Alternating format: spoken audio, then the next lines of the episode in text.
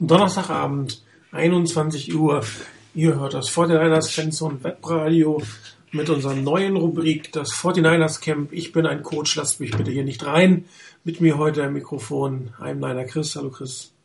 Guten Abend. Moore 99 Rainer. Hallo Rainer. Guten Abend zusammen. Und nochmal Chris 49er Chris B. Hallo Chris. Hallo, schönen guten Abend.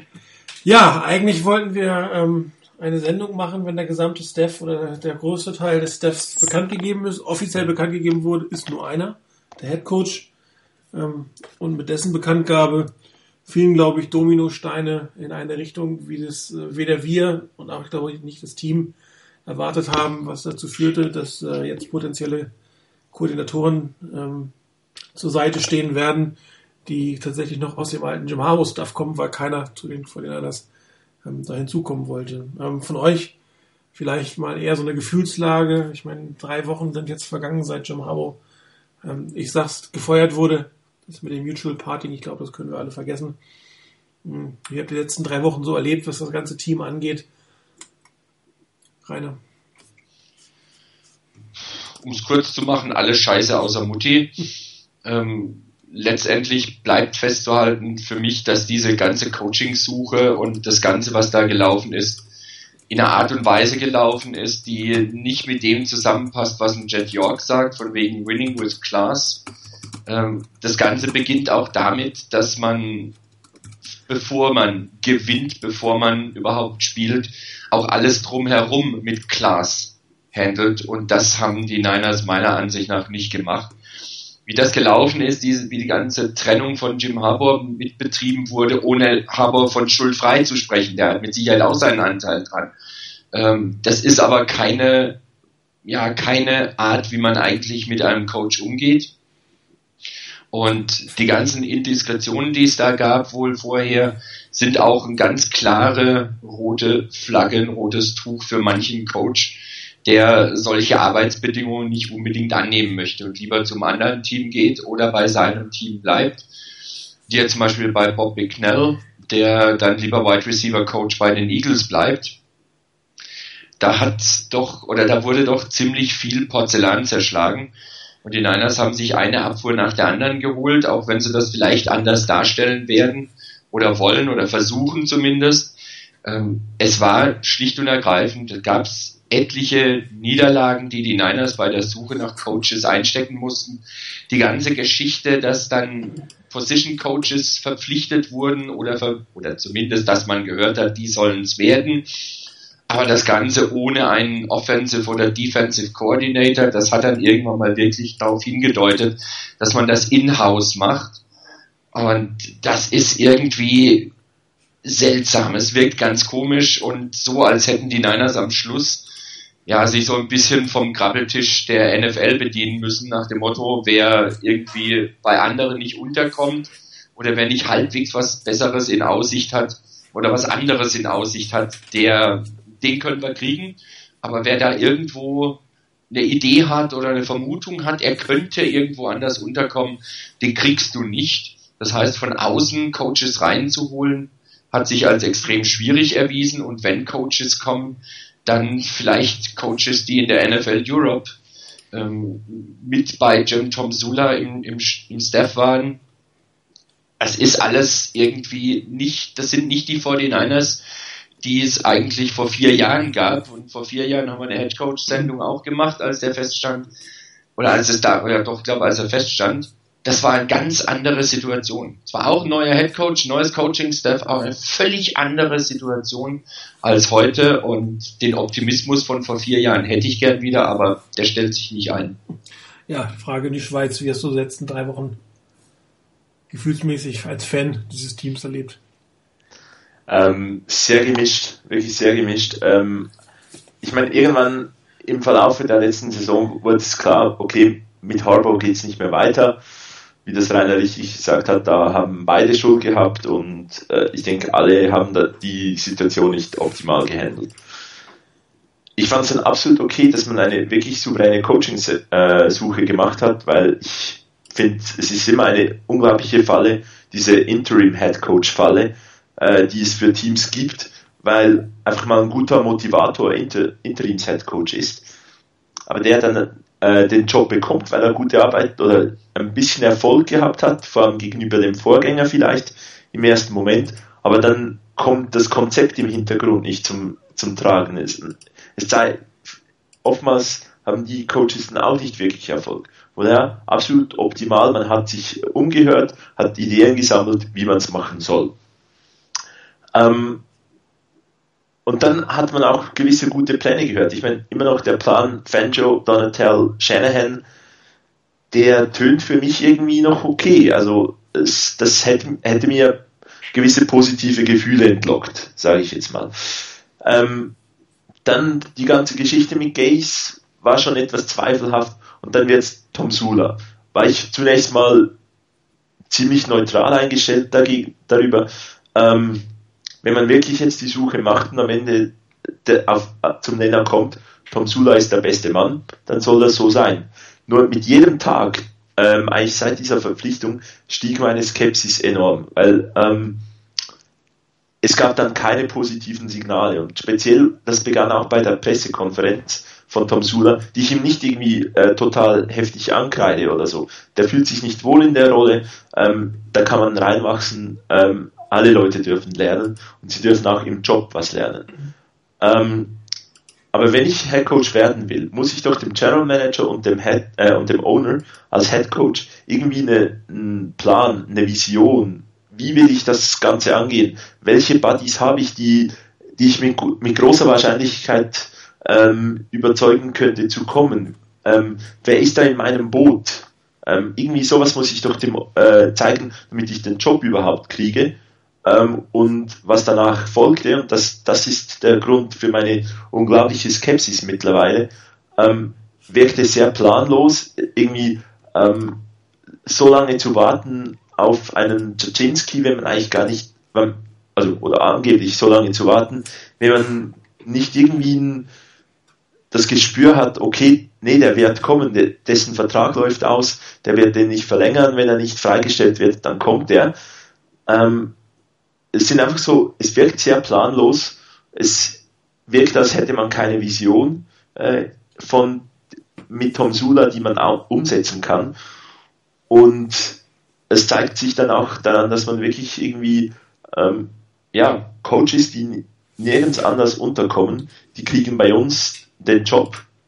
Und das macht mich schon extrem, extrem skeptisch, weil äh, das und hat eigentlich die, meine, meine Gefühlslage deutlich ins Negative verändert.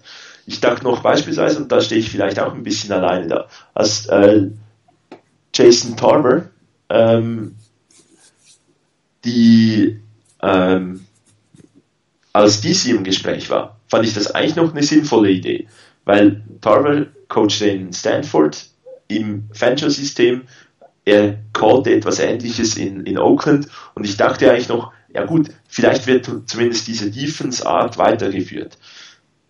Ob jetzt das, vielleicht hat das auch ähm, Mangini in den letzten zwei Jahren gelernt, aber irgendwie, es wirkt teilweise so total planlos, man schmeißt einfach mal alles, was mit Harbour zu tun hat, eigentlich raus, kommt dann aber doch wieder auf Leute von Harbour zurück, weil die niemand sonst nehmen will und weil man hat, hat dann doch noch einen äh, Defensive Coordinator und einen Offensive Coordinator braucht. Ja, es macht hat wirklich von Tag zu Tag meine Skepsis ähm, gefördert und der eine Kollege, Chargers-Fan, der äh, mit uns in London war beim ersten Mal, ähm, das Chat-Protokoll äh, zeigt das deutlich, wie wir untereinander gesprochen haben. Also da kommt von, ja, mal abwarten, was die, wer die Coordinator sind und irgendwann was, kriegen wir noch irgendwen? Jetzt ist er weg. Ja, ich sage auch nichts mehr. Okay. Äh, Frage an den anderen Chris, äh, etwas anders gestellt. Glaubst du, die ganzen Namen, die dort ins Feld geführt wurden, ähm, meinst du, dass da irgendwas gestreut wurde nach dem Motto, wir kümmern uns auch um die großen Namen und kommen dann eher zu dem Kleinen zurück? Oder glaubst du wirklich, dass alles, was so auch an, an Bekannteren ins Spiel gebracht wurde, dass die wirklich realistische Kandidaten für die 49ers waren? Ja gut, ich weiß nicht, was du jetzt mit Bekannteren meinst. Also ähm, ich sage jetzt mal, ich glaube, der Großteil der Namen, der gehandelt wurde, das kann ich mir schon vorstellen. Ähm, Inklusive eines Mike und äh, Mike Shanahan. Genau, also ich glaube, bei Shanahan bin ich mir nicht sicher. Also das, das weiß ich nicht. Ähm, vielleicht, ich kann mir nicht vorstellen, dass Shanahan tatsächlich äh, gehandelt wurde als Offensive Coordinator. Das, also ich, ich kann es mir nicht vorstellen. Ich glaube, ein Head Coach Kandidat wäre er vielleicht gewesen. Vielleicht hätte ihn das auch interessiert, aber ähm, von den anderen Namen, die dort gehandelt wurden, ähm, das glaube ich schon. Das waren ja auch überwiegend, äh, ich sage jetzt mal, junge, aufstrebende ähm, Coaches. Adam Gaze, äh, ähm, Kyle Shannon würde ich auch dazu zählen. Ähm, so diese, dieses, dieses Kaliber, diese Kategorie, ähm, das glaube ich schon, dass die auch wirklich alle, also die 49ers Interesse da an denen hatten. Ähm, aber ja, es hat sich ja gezeigt, ähm, das Interesse war möglicherweise eher einseitig geprägt von vielen. Ich glaube, bei Adam Gaze, äh, der war vielleicht noch, ähm, also als Head Coach, glaube ich, war er auch interessiert. Das könnte ich mir schon vorstellen, wenn wir ihn als Head Coach gewählt hätten. Aber ähm, auch das wiederum war für mich, also eine, eine wie das Ganze gehandelt wurde, ähm, war für mich irgendwo insgesamt hat den ziemlich dilettantischen Eindruck gemacht. Ähm, ohne Plan, das ist mehr, mehrfach schon gefallen, der, die Aussage, ähm, man hat nicht wirklich, meiner Meinung nach hätte man das eigentlich haben müssen, äh, so wie es Chris eben schon gesagt hat, eine Vorstellung, wen möchte ich haben und wer ist auch realistisch, dass er kommt, ähm, wenn ich jetzt den A, B oder C äh, zum Headcoach mache. Also so wie ich das bisher immer verstanden habe, ist das eigentlich auch ein wesentlicher Teil quasi des, des Interviews, äh, zu fragen, wenn du als Head Coach kommst, wen hast du auf der Liste als äh, Koordinator oder als Position Coach? Und ähm, das muss man eigentlich Tom Sula auch gefragt haben. Ähm, es sei denn, man wollte ihn das gar nicht entscheiden lassen und hat die sich lieber selber gesucht. Also sprich das Front Office ähm, oder in Person dann vielleicht Trent Barkey.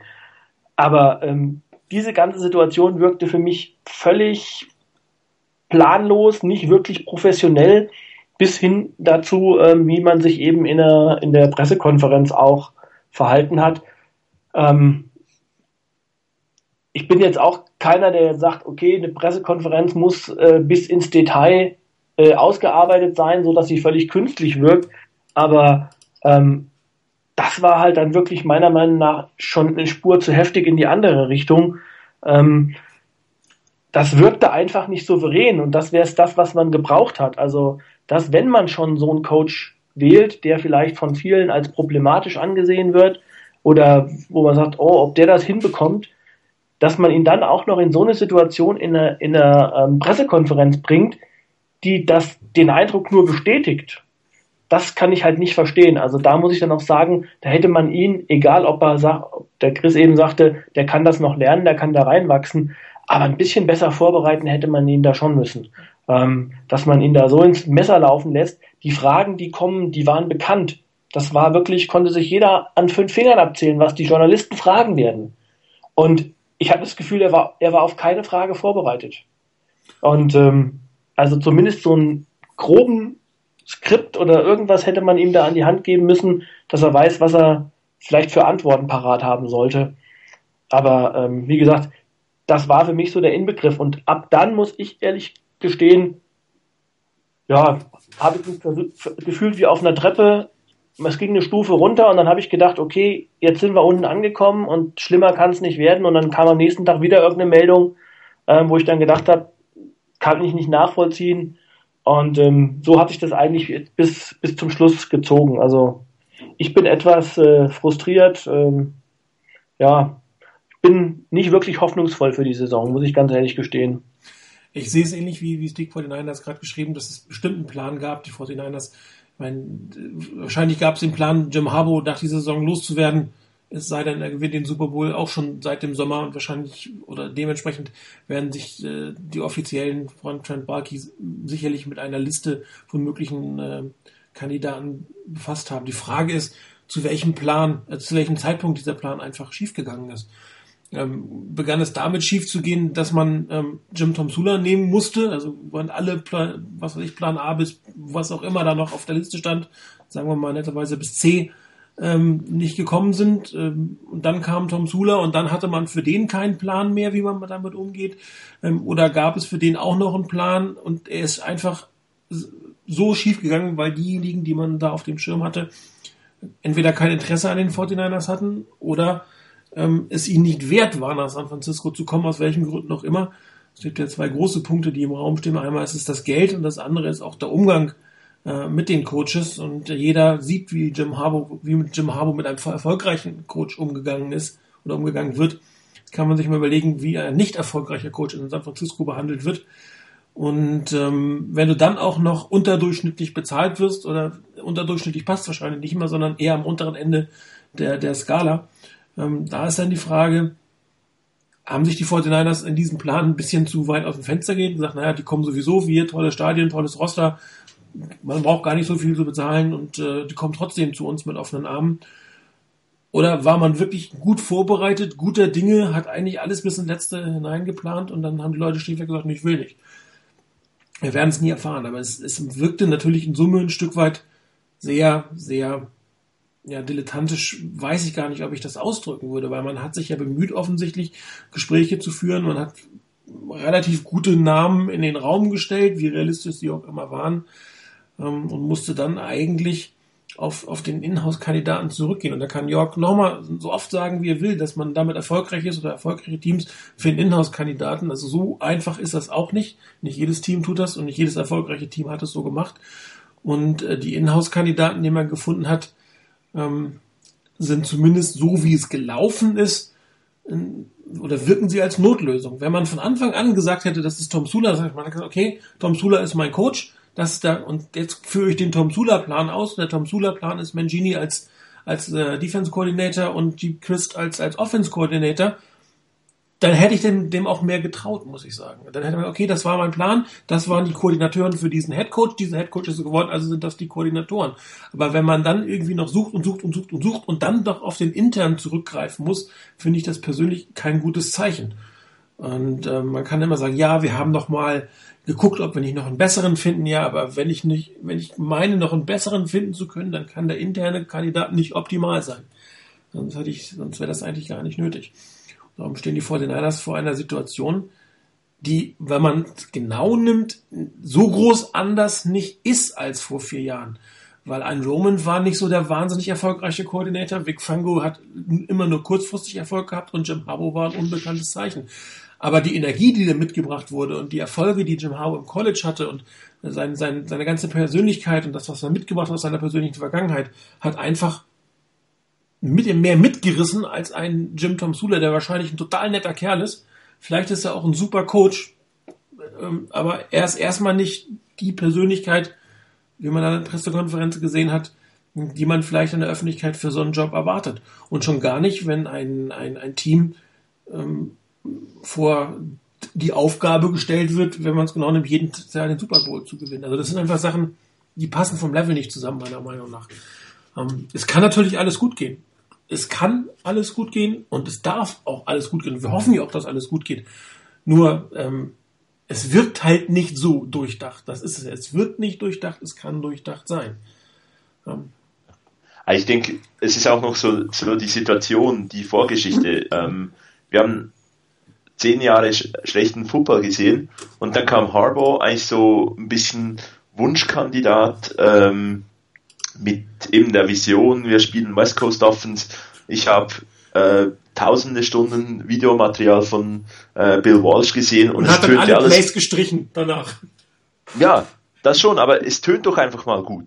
Hey, ich habe Bill Walsh studiert, ähm, von dem gelernt und was weiß ich. Also das, das ist doch einfach mal ähm, ein Ding, ähm, eine Geschichte, die einfach deutlich besser tönt als meine Tochter äh, oder meine Kinder haben äh, rechnen gelernt, glaube ich, im, im Lift in der NFL Europe von Footballspielern. Ich kenne Footballspieler mein ganzes Leben lang. Es tönt einfach nicht so nicht so catchy. Und ähm, ich glaube mittlerweile wirklich auch, dass, dass Chad York ein, ein ziemliches Problem momentan gerade ist. Ich meine, ich ich finde die Aussage, ähm, bei uns zählt der Super Bowl und wenn wir den Super Bowl nicht holen, dann war die Saison für die Tonne. Ähm, die ist, die, die ist so fernab der Realität. Ähm, das, das kann man sich kaum vorstellen, finde ich, weil ähm, jeder, der sich mit Football etwas auskennt, weiß, Playoffs, Playoff-Teams kann man äh, durchaus kreieren. Aber ein Super Bowl Team zu, zu kreieren, das einfach irgendwie den Titel gewinnen muss und dann auch sicher gewinnt. Das geht nicht ähm, mit dieser, mit dem Playoff-System. Und irgendwie dann zu sagen, alles, was nicht Super Bowl ist, äh, zählt nichts. Ich glaube, da gibt es dann auch irgendwelche Coaches, die denken, ja, wo, wo, wo ist es bei dem komisch gegangen?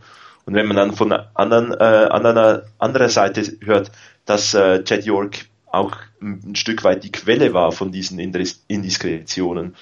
Und dass man dann hört, dass beispielsweise ähm, Balki noch ein zweites Mal für ein Headcoach-Interview zu, ähm, zu Adam Gaze geht und dann ähm, plötzlich doch Tom Sula das Ganze wird.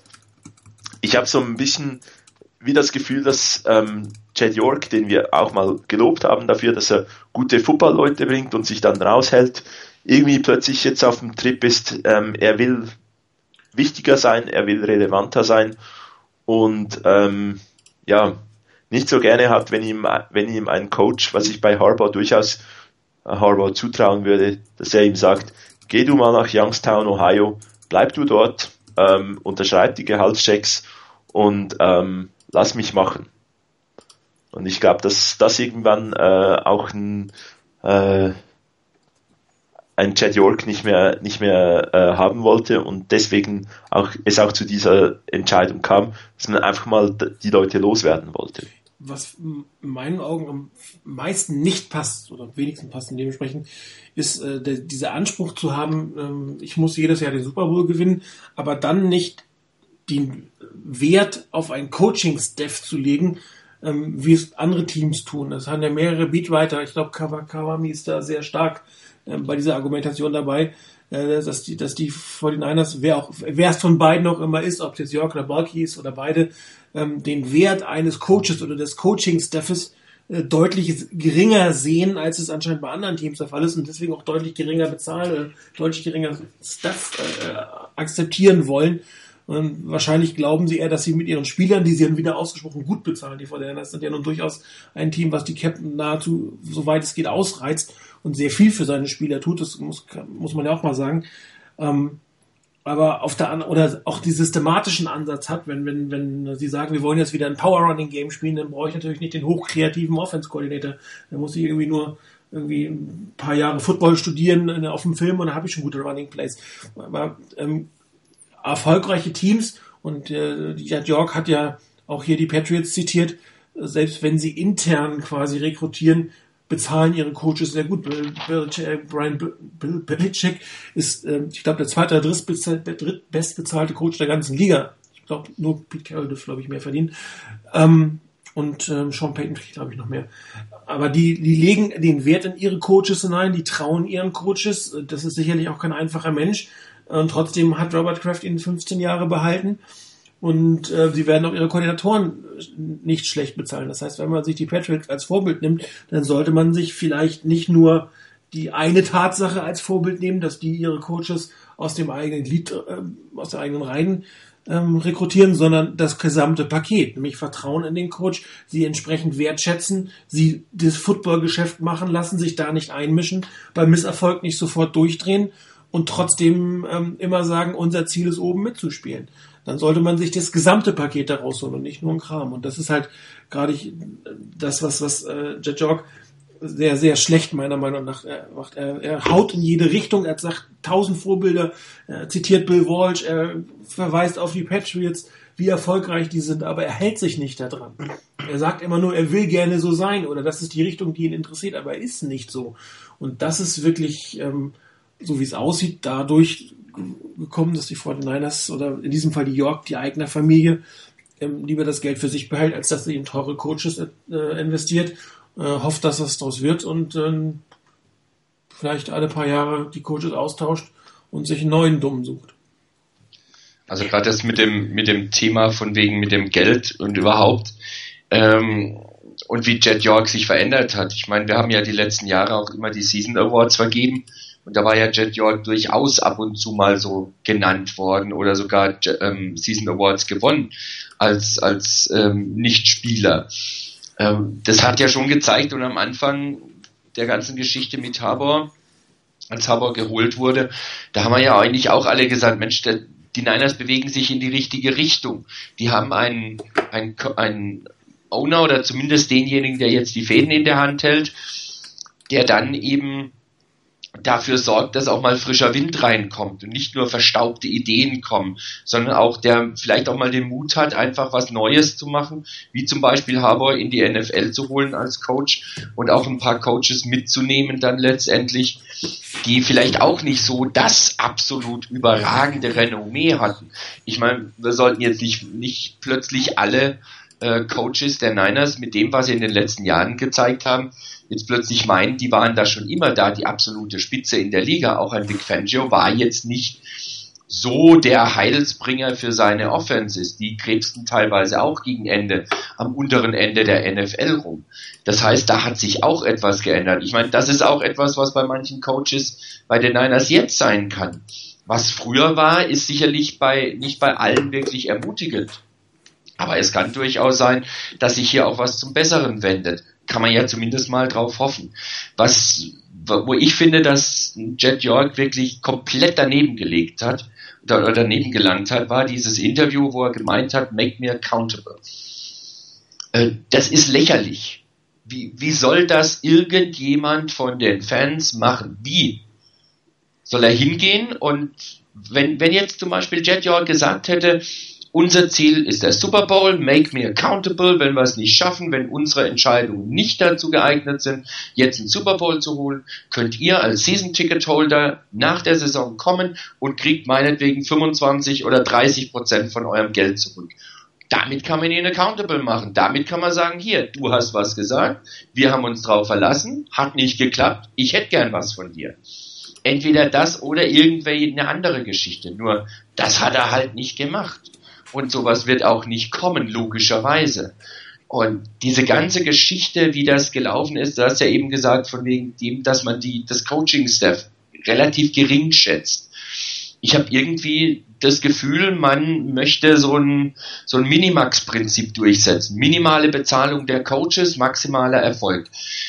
Wenn es klappt, ist man der Held. Nur mir fehlt im Moment ganz ehrlich die Fantasie und der Glaube daran, dass das klappen wird. Von daher weiß ich nicht. Gute Leute musst du gut bezahlen. Und wenn du Leute kriegst für billiges Geld und die, die guten Leute kommen nicht, weil du vielleicht zu wenig bietest, vielleicht die Rahmenbedingungen nicht da sind, dann muss ich, wenn ich gute Leute haben will, eben auch die Rahmenbedingungen schaffen und ich muss das Geld dafür zahlen. Du hast eben erwähnt mit den Patriots, das ist genau dieser Punkt. Jet York sucht sich manche Sachen aus und sagt, so wollen wir sein. Aber dass das natürlich unter Umständen auch bedeutet, ich muss mal Geld hinlegen, ich muss mit einem schwierigen Charakter vielleicht auch mal eine Weile auskommen und muss vielleicht auch über meinen eigenen Schatten springen. Das ist das, was er, wo er anscheinend nicht bereit ist, den Schritt auch noch zu gehen. Und ich hoffe nur, dass damit die Niners nicht irgendwie in eine Abwärtsspirale reingeraten, wo sie dann vielleicht über längere Zeit nicht mehr rauskommen. Also ich glaube, ähm, die Geschichte mit dem Geld, das äh, glaube ich nicht. Also ich glaube nicht, dass äh, sie ähm, das Coaching-Staff äh, versuchen, möglichst billig oder möglichst günstig zusammenzustellen, ähm, weil das passt ja eigentlich auch nicht zu der Aussage von Martin ähm, eben, dass man sagt, äh, sie bezahlen ja in Spieler. Also das ist dann, ich glaube, ähm, eher wirklich eine, eine also Philosophiefrage, ähm, was Martin eben schon angedeutet hat, dass man sagt, wir sind der Meinung, nicht weil wir die günstig oder billig bezahlen wollen, sondern weil wir wirklich glauben, ähm, Coaches sind nicht so wichtig. Das Wichtige sind die Spieler und den Rest kriegen die, die paar, die an der Seitenlinie da schon rumtouren, schon irgendwie hin. Also ähm, das wird sich zeigen, wenn das wirklich eine Philosophiefrage ist, wird sich das ausweisen, wie sich ähm, das in dieser Saison dann ähm, zeigen wird, weil was, was das Coaching-Staff auf die Beine stellen wird. Ähm, also ich bin da sehr gespannt. Ähm, ich bin nicht besonders hoffnungsfroh, was das angeht, denn ich glaube schon noch, dass es einen Unterschied gibt äh, zu dem, weil das ja eben schon mal gesagt wurde, es ist so ein bisschen wie äh, vor vier Jahren, als, äh, ähm, als Harbour damals äh, zum Head Coach wurde. Äh, ich finde schon, es ist ein Unterschied, weil damals waren die Personen, äh, die Harbour hatte, die hatte er relativ schnell auf, der, auf dem Tableau. Man hat auch das Gefühl gehabt, dass er seinen Coaching-Staff selbst zusammenstellt, dass er das Coaching-Staff von oben nach unten zusammenstellt, also sprich äh, mit den Koordinatoren anfängt und dann vielleicht nach unten die Position-Coaches entsprechend auffüllt. Ähm, da kam der ein oder andere Position-Coach dann auch noch später hinzu. Ähm, und das habe ich hier überhaupt nicht, das Gefühl äh, als erstes stand fest, wer der O-Line-Coach wird und dann ähm, vielleicht noch, dass, der, dass Tom Rathman als Running, Running Backs-Coach bleibt. Und der Rest war irgendwie so eine zusammengewürfelte Geschichte. Dann kam mal ein Assistant O-Line-Coach dazu. Dann hat man ähm, irgendwann, oh ja, jetzt müssen wir mal einen Defense-Coordinator suchen. Man hat ein paar Namen zusammengewürfelt. Man merkt, es findet sich niemand. Ähm, Plötzlich ist dann ähm, vorher schon äh, Jason Tarver Linebackers Coach, dann kommt Mancini als Defensive Coordinator. Also das wirkt für mich einfach völlig anders als äh, vor vier Jahren. Und das ist das, was mich einfach extrem an dieser ganzen Geschichte gestört hat und auch ähm, wo ich äh, extreme Bedenken habe, dass das Hand und Fuß hat. Und ähm, die Situation weiß ich nicht, ob das die 49ers in dem Jahr oder zumindest jetzt hinbekommen, weil das wird ja wahrscheinlich auch diese ganze, sag mal, wir, wir sind ja ein bisschen außen vor noch, aber die Leute, die in der NFL drin sind, Spieler und sowas, auf die wird das ja wahrscheinlich auch eine Wirkung haben. Und ähm, ich bin gespannt, wie da die Free Agency läuft, wie das sich ähm, fortentwickelt. Also äh, das macht für mich keinen wirklich soliden Eindruck. Und ich weiß nicht, irgendjemand von den Beatwritern hat es, glaube ich, auch geschrieben, der ein oder andere Position Coach, Schrägstrich Koordinator, hätte auch deshalb abgesagt bei den 49ers, weil man davon ausgeht, äh, Jim Tom Sula ist sowieso ähm, eine ein Jahr und dann ist er Geschichte. Und ähm, quasi, da möchte man sich nicht in das, quasi in diesen Strudel mit hineinbegeben, weil dann fliegt man ja, wenn ein neuer Headcoach kommt, sowieso. Also, Wobei, weil, wenn du Schutinski nimmst, der hat nur einen Einjahresvertrag bei den Colts unterschrieben, das hätte auch bei den 49ers haben können und dann vielleicht sogar eine Chance haben, hinterher, wenn Tom Sula wirklich geht und er einen halbwegs vernünftigen Job in der, in der Offense macht, die, ihn zu beerben. Ne? Das muss man ja auch mal sagen. Das heißt ja nicht immer gleich alle rausfliegen, sondern du hast ja auch ein Potenzial, dann einen Job zu übernehmen. Und wenn du auf der anderen Seite für eine, okay, er ist nicht, er ist nicht ähm, Assistant, sondern Associate Head Coach, also schon nochmal eine, noch eine Runde höher hat man da gegriffen aber er hat auch nur einen Einjahresvertrag. Also da sucht sich nächstes Jahr auch wieder einen neuen Job. Und da muss ich schon sagen, wenn du irgendwie so ein, wenn du sowieso noch irgendwann einen neuen Job haben willst und du nimmst lieber so eine eher Rolle im Hintergrund, weil was den Associate Head Coach, wie wirst du den sehen? Im Zweifel gar nicht. Ja, und ähm, als Offense Coordinator kannst du zumindest zeigen, was, was du, was du drauf hast. Und wenn du zum Beispiel in der Lage bist, hier einen gewissen Turnaround hinzukriegen, einen Colin Kaepernick weiterzuentwickeln, Vernon Davis ein super Jahr zu geben, dann hast du noch natürlich ganz anderes Resümee in dem einen Jahr gehabt. Und trotzdem ist er nicht zu den 49ers gegangen. Umso schlimmer. Genau. Umso schlimmer. Also wenn ich mir überlege, dass ich sage, wir sitzen hier und sagen, wir haben eigentlich ein, ein Roster, wo sich äh, wahrscheinlich, weiß nicht, 80 Prozent der, der Coaching-Kandidaten sagen würden, dann die, die Finger nachlecken würden und sagen würden, das ist ein super talentiertes Roster, unabhängig von den Free Agents. Und trotzdem wähle ich nicht diese Chance, dann muss ich mich ja wirklich fragen, ähm, wo, also wo liegt da das Problem dann? Und das muss ja ein gewaltiges Problem sein, wenn man diese Chance nicht nutzt. Genau. Und das dürfte entweder im Roster selber liegen, dass es doch nicht so toll ist, wie wir jetzt glauben, also dass das nicht so toll gesehen wird, oder aber es liegt an dem, was das Front Office tut, sei das jetzt geldmäßig, sei das jetzt persönlich, das muss man dann im Moment noch sehen in dem. Aber dass sie weniger zahlen, scheint eindeutig zu sein. Ähm, das ist, das scheint ja einer der wenigen gesicherten Dinge zu sein, dass was das Gehalt angeht, dass die 49ers da ihre Coaches klein halten wollen. Warum auch immer. Ja, Interessanterweise, Entschuldige Chris, ähm, ähm, die Niners Nation hat vorhin gepostet, dass einer der Beatwriter, Jason, Jason Cole war das, ähm, mit drei Spielern gesprochen hat und dann zwei Offense-Spielern, die völlig entsetzt darüber waren, dass Gabe Christ diesen Job bekommt. Auch das muss man natürlich mit Vorsicht genießen. Ähm, da hat der eine oder andere seine eigenen Erlebnisse damit, aber das beste Bild wirft es jetzt auf ihn auch nicht. Wobei wir, also das war ja eigentlich von meiner Warte aus eigentlich der Kandidat, wo ich sagte, okay, mit dem kann ich am ehesten leben, weil vor drei Jahren hätte ich ihn sowieso ganz gerne gehabt, weil ich Roman loswerden wollte. Dann kann ich jetzt nicht sagen, was für eine schlimme Entscheidung. Ja, macht macht aber irgendwie auch wieder äh, so ein bisschen suspekt. Kann natürlich sein, ähm, und das ist jetzt nicht irgendwie eine Anschuldigung, sondern nur ein Beispiel. Ähm, es könnte jetzt beispielsweise irgendwie ein Michael Crabtree sein, der so oder so weiß, er geht. Er unterschreibt keinen neuen Vertrag und quasi sich da auch nicht irgendwie noch in, bei seinem Coach einschleimen muss. Eben, nochmals, ganz klar gesagt, ich weiß nicht, wer die Quelle ist oder wer das gesagt hat, mit wem er gesprochen hat. Kann irgendwie wer sein, aber macht kein gutes Bild auf die, für die 49ers.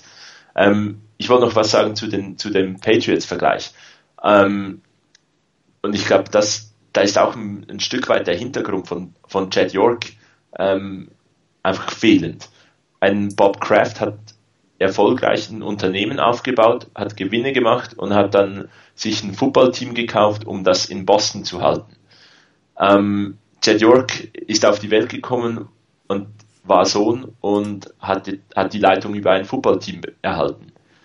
Ähm, irgendwie glaube ich durchaus, dass mittlerweile auch ein bisschen der, so ein, ein Hintergrundproblem äh, da ist. Ähm, ich weiß nicht, was, was Chad York neben dem, dass er Sohn von der Schwester vom erfolgreichen Besitzer ist, äh, in, in, seiner, in seinem Leben wirklich so wirtschaftlich geleistet hat, dass er weiß, wie man das Unternehmen so richtig führen kann. Und ähm, ich glaube, das, das ist so ein bisschen, es wirkt auf mich so, dass andere erfolgreiche Wirtschaftsgrößen, die, in, in, die ein NFL-Team jetzt haben, die halten sich da schön im Hintergrund.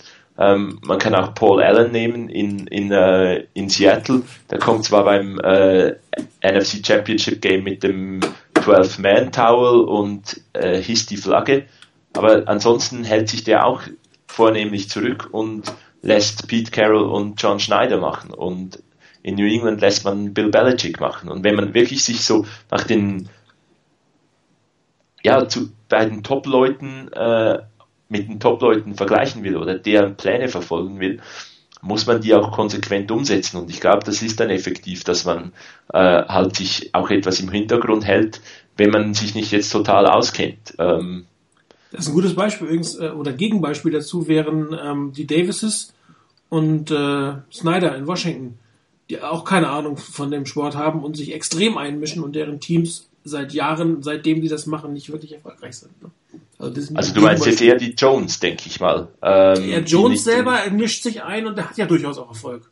Vielleicht nicht so viel, wie er gerne hätte, aber wenn du die Redskins siehst, das ist ja nun wirklich, seit Snyder das übernommen hat, ist ja überhaupt nichts mit denen gewesen.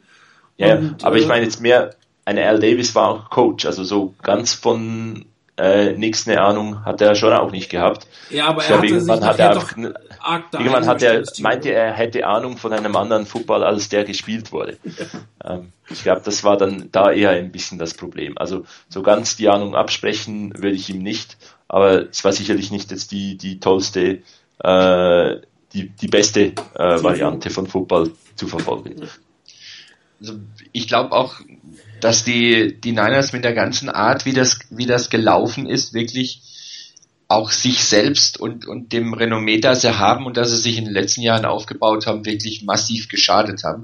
Äh, ich weiß nicht, wer es von euch gelesen hat, es kam gerade vorhin eine Meldung bei, äh, bei Pro Football Talk mit Dick Vermeil, wo es ein bisschen ausführlicher ist, war im Laufe des Tages schon was zu lesen, ähm, der gemeint hat, ähm, das, was da passiert ist, hätte niemals passieren dürfen ähm, nach dem Motto, das ist pur Management, hat er gesagt. Ähm, mehr persönlich als irgendwas anderes. Und nach dem Motto, du musst, wenn du erfolgreich sein willst, musst du auch es hinkriegen, wie auch immer. Du musst es hinkriegen, denjenigen zu halten, mit demjenigen zu arbeiten, der erfolgreich ist. Und da musst du das auf die Reihe bekommen. Auch wenn der schwierig ist, irgendwo musst du das hinkriegen.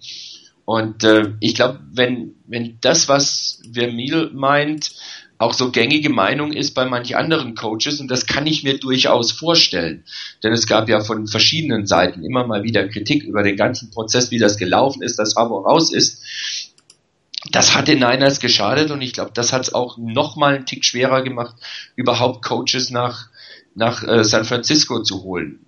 Abseits von dem, dass die Niners wohl bei ihren Coaches nicht ganz so viel Wert drauf legen, dass die top bezahlt werden. Auch das spielt da garantiert eine Rolle. ich kann mir nicht vorstellen, dass die Meinung von Dick Vermeil die einzige ist. Und auch gerade jüngere Coaches, die werden da vielleicht auch drüber nachdenken, ob sie sich das gleich geben wollen. Und erfahrenere Coaches vielleicht sogar erst recht nach dem Motto, das muss ich mir auf meine alten Tage auch nicht mehr antun. Okay. Ähm, jetzt die Frage, die äh, Rise 80 gestellt hat, äh, ähm, wenn ihr einen Wunsch frei gehabt hättet, wer wäre es denn gewesen, nach eurer Meinung? Oder hätte es werden sollen? Also jetzt sagt bitte nicht Jim Harbo, dass der jetzt weg ist, sollten wir vielleicht mal akzeptieren. Ähm, aber wer wäre denn eure Wunschnachfolger? Vielleicht sogar in Kombination mit Koordinatoren gewesen? Ja, ist für mich relativ einfach. So, wenn ganz overall wäre es wahrscheinlich David Shaw gewesen von, von Stanford. Äh, auch wenn ich da dadurch mein Co äh, College-Lieblingsteam schwäche. Aber ich denke, das wäre so ein bisschen die Möglichkeit, das Erfolgreiche der 49ers weiterzuführen und ähm, vielleicht auch so ein bisschen Coaching-Staff-mäßig gewisse Dinge zusammenzuhalten. Und wenn man ihn teilweise hört, bei der Draft ist er ja oft dabei, irgendwie am dritten Tag, ähm, da ist schon das, das notwendige Footballwissen da und hätte ich sehr gern gehabt. Vielleicht auch in der Kombination, dass, dass er Vic Fangio halten hätte können, die Defense eigentlich etwas bleiben können, hätte können und in der Offense ein bisschen frischer Wind reingekommen wäre, den die Offense definitiv braucht. Ähm, ansonsten gab es da für mich dann noch relativ gleiche Pläne. Den einen, den ich schon genannt habe, mit äh, Fangio als Head Coach, Donatello als DC und Shanahan vielleicht als, als äh, Offensive Coordinator. Jungen, Mir fehlt den Jungen, ja, Shanahan Junior ähm, als Offensive Coordinator und es wäre so ein Alternativplan gewesen, wenn ich halt einfach auch ein, ein Stück weit vermisst habe ähm, in der Head Coaching Suche war von der offensiven Seite war es glaube ich ja wirklich nur Shanahan und Gaze, dass man irgendwie mit Pep Hamilton kein Gespräch gesucht hat. Auch das hat so ein bisschen vom, vom Background her erfolgreiches versuchen, etwas weiterzuführen, aber ähm, neue, neuen Spirit reinzukriegen, weil es ist ja gemäß äh, Balky nur eine Reload-Situation. Es, das muss, heißt ja auch ein Stück weit, es ist nicht irgendwie äh, systematisch alles schlecht, ähm, sondern man braucht vielleicht ein bisschen neuen Input, neuen Wind im Haus, ähm, ein bisschen mehr harmonisches Zusammenwirken und muss eigentlich nicht alles über den Haufen werfen. Aber am Ende war es, glaube ich, mehr eine ähm, Get rid of situ äh, Situation statt eine Reload Situation. Ähm, und zwar einfach Harbour weg und dann schauen wir mal, was, was passiert. Also von daher, quasi mein Lieblingsplan wäre ähm, Shaw mit Fanshow gewesen. Ähm, dann Fanshow mit den genannten oder eben äh, Pep Hamilton. Rainer. Ja, also ich hatte ja auch schon gesagt, mir wäre ein Head Coach mit offensivem Background eigentlich am liebsten gewesen. Ähm, auch auf die Gefahr hin, dass dann vielleicht ein Big Fangio weg gewesen wäre. Ähm, ich hätte durchaus einen Adam Gase durchaus ja akzeptieren können von den Kandidaten, die dann so langsam aber sicher wirklich da in die engere Auswahl kamen, ähm, hätte ich da grundsätzlich kein Problem mit gehabt. Und äh, es kam ein Name irgendwann mal ins Spiel, nicht so wirklich viel, aber irgendwo wurde der mal als Kandidat genannt, war aber anscheinend niemals auch nur im entferntesten Kandidat. Äh, nachdem ich da zwei, drei Leute gefragt habe, die sich mit College Football wesentlich besser auskennen als ich. Die haben gemeint, das wäre zumindest ein interessanter Name gewesen. Ob er genau gepasst hätte auf die Niners, das ist ein anderes Thema, aber es wäre ein interessanter Name gewesen. Das wäre Gus Malzahn gewesen von, äh, von Auburn. Ähm, wie gesagt, ich kenne mich mit College Football nicht sonderlich gut aus, kann wenig über ihn selber sagen, aber das, was diejenigen, mit denen ich geredet habe, gesagt haben, das war interessanter Name. Der könnte oder hätte den Niners vielleicht sogar echt gut getan, aber ich glaube, da wollten, ähm, ja, da wollte von den Niners wohl keiner in die Richtung nochmal gehen. Dazu muss man auch sagen, immer. dass die Coaches in der SEC teilweise besser als in der NFL bezahlt werden. Und ja. Auburn ist sicherlich eins der Teams, die im oberen Drittel der SEC bezahlen. Klar. Klar, also jetzt mal, wie gesagt, es ging ja jetzt nicht darum, was realistisch war hinsichtlich Nee, das, das, deswegen hätte man wahrscheinlich gar nicht mit ihm selbst, also ja Wahrscheinlich Ja, aber ist er das- deswegen kein Kandidat, weil jeder weiß, der hätte irgendwie auf Gehalt verzichten müssen, um in die NFL zu kommen. Klar, aber das wäre einer gewesen, wo ich gedachte, wo ich mir auch hätte vorstellen können, ja, dass der vielleicht kommt. Koordinatoren ist dann immer ein bisschen schwierig, das, das dazuzunehmen, wer dann unter welchem Headcoach auch wirklich realistisch gewesen wäre. Ähm, nachdem dann aber so ein paar Kandidaten abgesagt hatten, hatten hätte ich absolut nichts gegen Vic Fangio ge gehabt. Ähm, Ed Donatel als Defensive Coordinator und wie Chris auch schon gesagt hat, dasselbe Coaching-Staff im Prinzip auf den Positionen. Ich hätte dann auch durchaus mit einem Kyle Shanahan als Offensive Coordinator leben können. Chris? Ähm, ganz kurz, direkt ähm, Head Coach äh, Gary Kubiak hätte ich gut gefunden. Ähm, Offensive Coordinator Adam Gase. Äh, Defensive Staff bleibt intakt mit äh, Vic Fangio, ähm, Ed Donatel als äh, Defensive Backs Coach. Die Leute hinten, also in der, in der Defense versuchen, so weit wie es geht zu halten. Und äh, wie gesagt, den Rest im Offensive äh, Team außer Tom Rathman auswechseln. Ich meine, da war jetzt sowieso auch viel Kritik dabei. Da hätte ich kein Problem gehabt, wenn man da ein neues Offensive Stuff zusammenstellt. Das wäre eine in, in, interessante Kombination gewesen. Wie gesagt, Gary Kubiak war mal ganz kurz genannt, aber es hat sich ja relativ schnell herausgestellt, dass er eigentlich äh, nur für, äh, für die, wie bitte? Nur für Denver war er bereit zu Genau, gehen. nur für die Broncos äh, bereit war zu gehen. Wobei man auch sagen muss, ich weiß nicht, wie es gewesen wäre, wenn, wenn man ihm bei den 49ers einen Head-Coaching-Job angeboten hätte, ob er dann vielleicht auch gegangen wäre. Man hat ja mal ganz kurz als, glaube ich, Offensive Coordinator an ihn gedacht und hat dann gesagt bekommen, nee, ist nicht, er verlässt Baltimore nicht. Ähm, eine weitere Option für mich wäre gewesen, ähm, als, erfahrene, ich sage das mal, erfahrene Head Coaches, ähm, wäre gewesen, ähm, dass man vielleicht äh, John Fox mal anfragt, der dann zu den Bears gegangen ist. Ähm, vielleicht wäre das auch eine Möglichkeit gewesen, äh, Fangio zu halten, auch wenn das jetzt dann kein, wie er, er immer gesagt hat, kein Offensive Head Coach war. Ähm, aber das wäre für mich so ein, so ein Punkt gewesen. Oder dann eben einen von den jungen Adam Gase. Hätte ich mir auch vorstellen können, hätte man vielleicht auch Fangio halten können, weil ich glaube, das war wirklich völlig ohne Not, dass man dieses wirklich gute Stuff, was man im, in der Defense hatte, was ja auch interessanterweise, äh, ich glaube, wie viel, fünf oder sechs Coaches umfasst hat. Äh, also ein kleines Staff war, dementsprechend auch äh, ich es doppelt so gut bezahlen kann wie ein doppelt so großes, äh, halb so gut bezahltes Staff. ähm, also von daher war ja eigentlich eine gute Situation für die 49ers, dass man die so ohne Not hat hergeben müssen. Ich verstehe das nicht. Also ist für mich nicht erklärlich. Ich bin aber auch nicht äh, nun mal der Mega-Insider und kenn, oder kennt wir halt keiner, was genau hinter den Kulissen läuft, aber das verstehe ich halt bis, bis also nicht, bis man mich vom Gegenteil überzeugt, dass das Coaching-Staff, was wir jetzt haben, super erfolgreich ist, dann werde ich es nicht verstehen. Hey, dann müssen wir nur noch neun Monate und drei Jahre drauf warten, oder? äh, ja. Ähm, Was wäre es denn mit bei dir gewesen? ich wäre ja, ich habe es auch immer gesagt, glaube ich, einen komplett neuen Weg gegangen. Ich hätte mir einen, einen jungen, aufstrebenden Offense-Mind als Head Coach geholt. Ich habe Daryl Bevel, Offense Coordinator von den Seahawks, habe ich ja relativ viel erwähnt, auch von Anfang an. Mir hätte auch Frank Reich, ehemaliger Quarterback aus der NFL, das bei den Chargers Offense Coordinator, ähm, wäre für mich ein Kandidat gewesen. Ich hätte auch durchaus mit einem Adam Gates leben können, wobei ich den, glaube ich, eher dann zu einem der beiden eben genannten als Offense Coordinator ähm, gewünscht hätte. Weil auf der Defense-Seite bin ich ehrlich gesagt ein Stück leidenschaftslos. Ähm, ich kann durchaus verstehen, dass wenn man diese Habo-Area beendet, dass man sie dann auch ähm, komplett beendet. Ähm, Macht man ja nicht. ja, also ist, es ist es ja halt. Man macht es am Ende dann doch nicht. Also da hätte ich mal, wenn ich sie beende, würde ich sie komplett beenden. Und ähm, wer mir hier einfällt, ähm, der vielleicht sogar mit einem Daryl Bevel gekommen wäre, das ist nämlich äh, Chris Roberts, heißt er glaube ich, äh, Defensive Back Coach der Seattle Seahawks.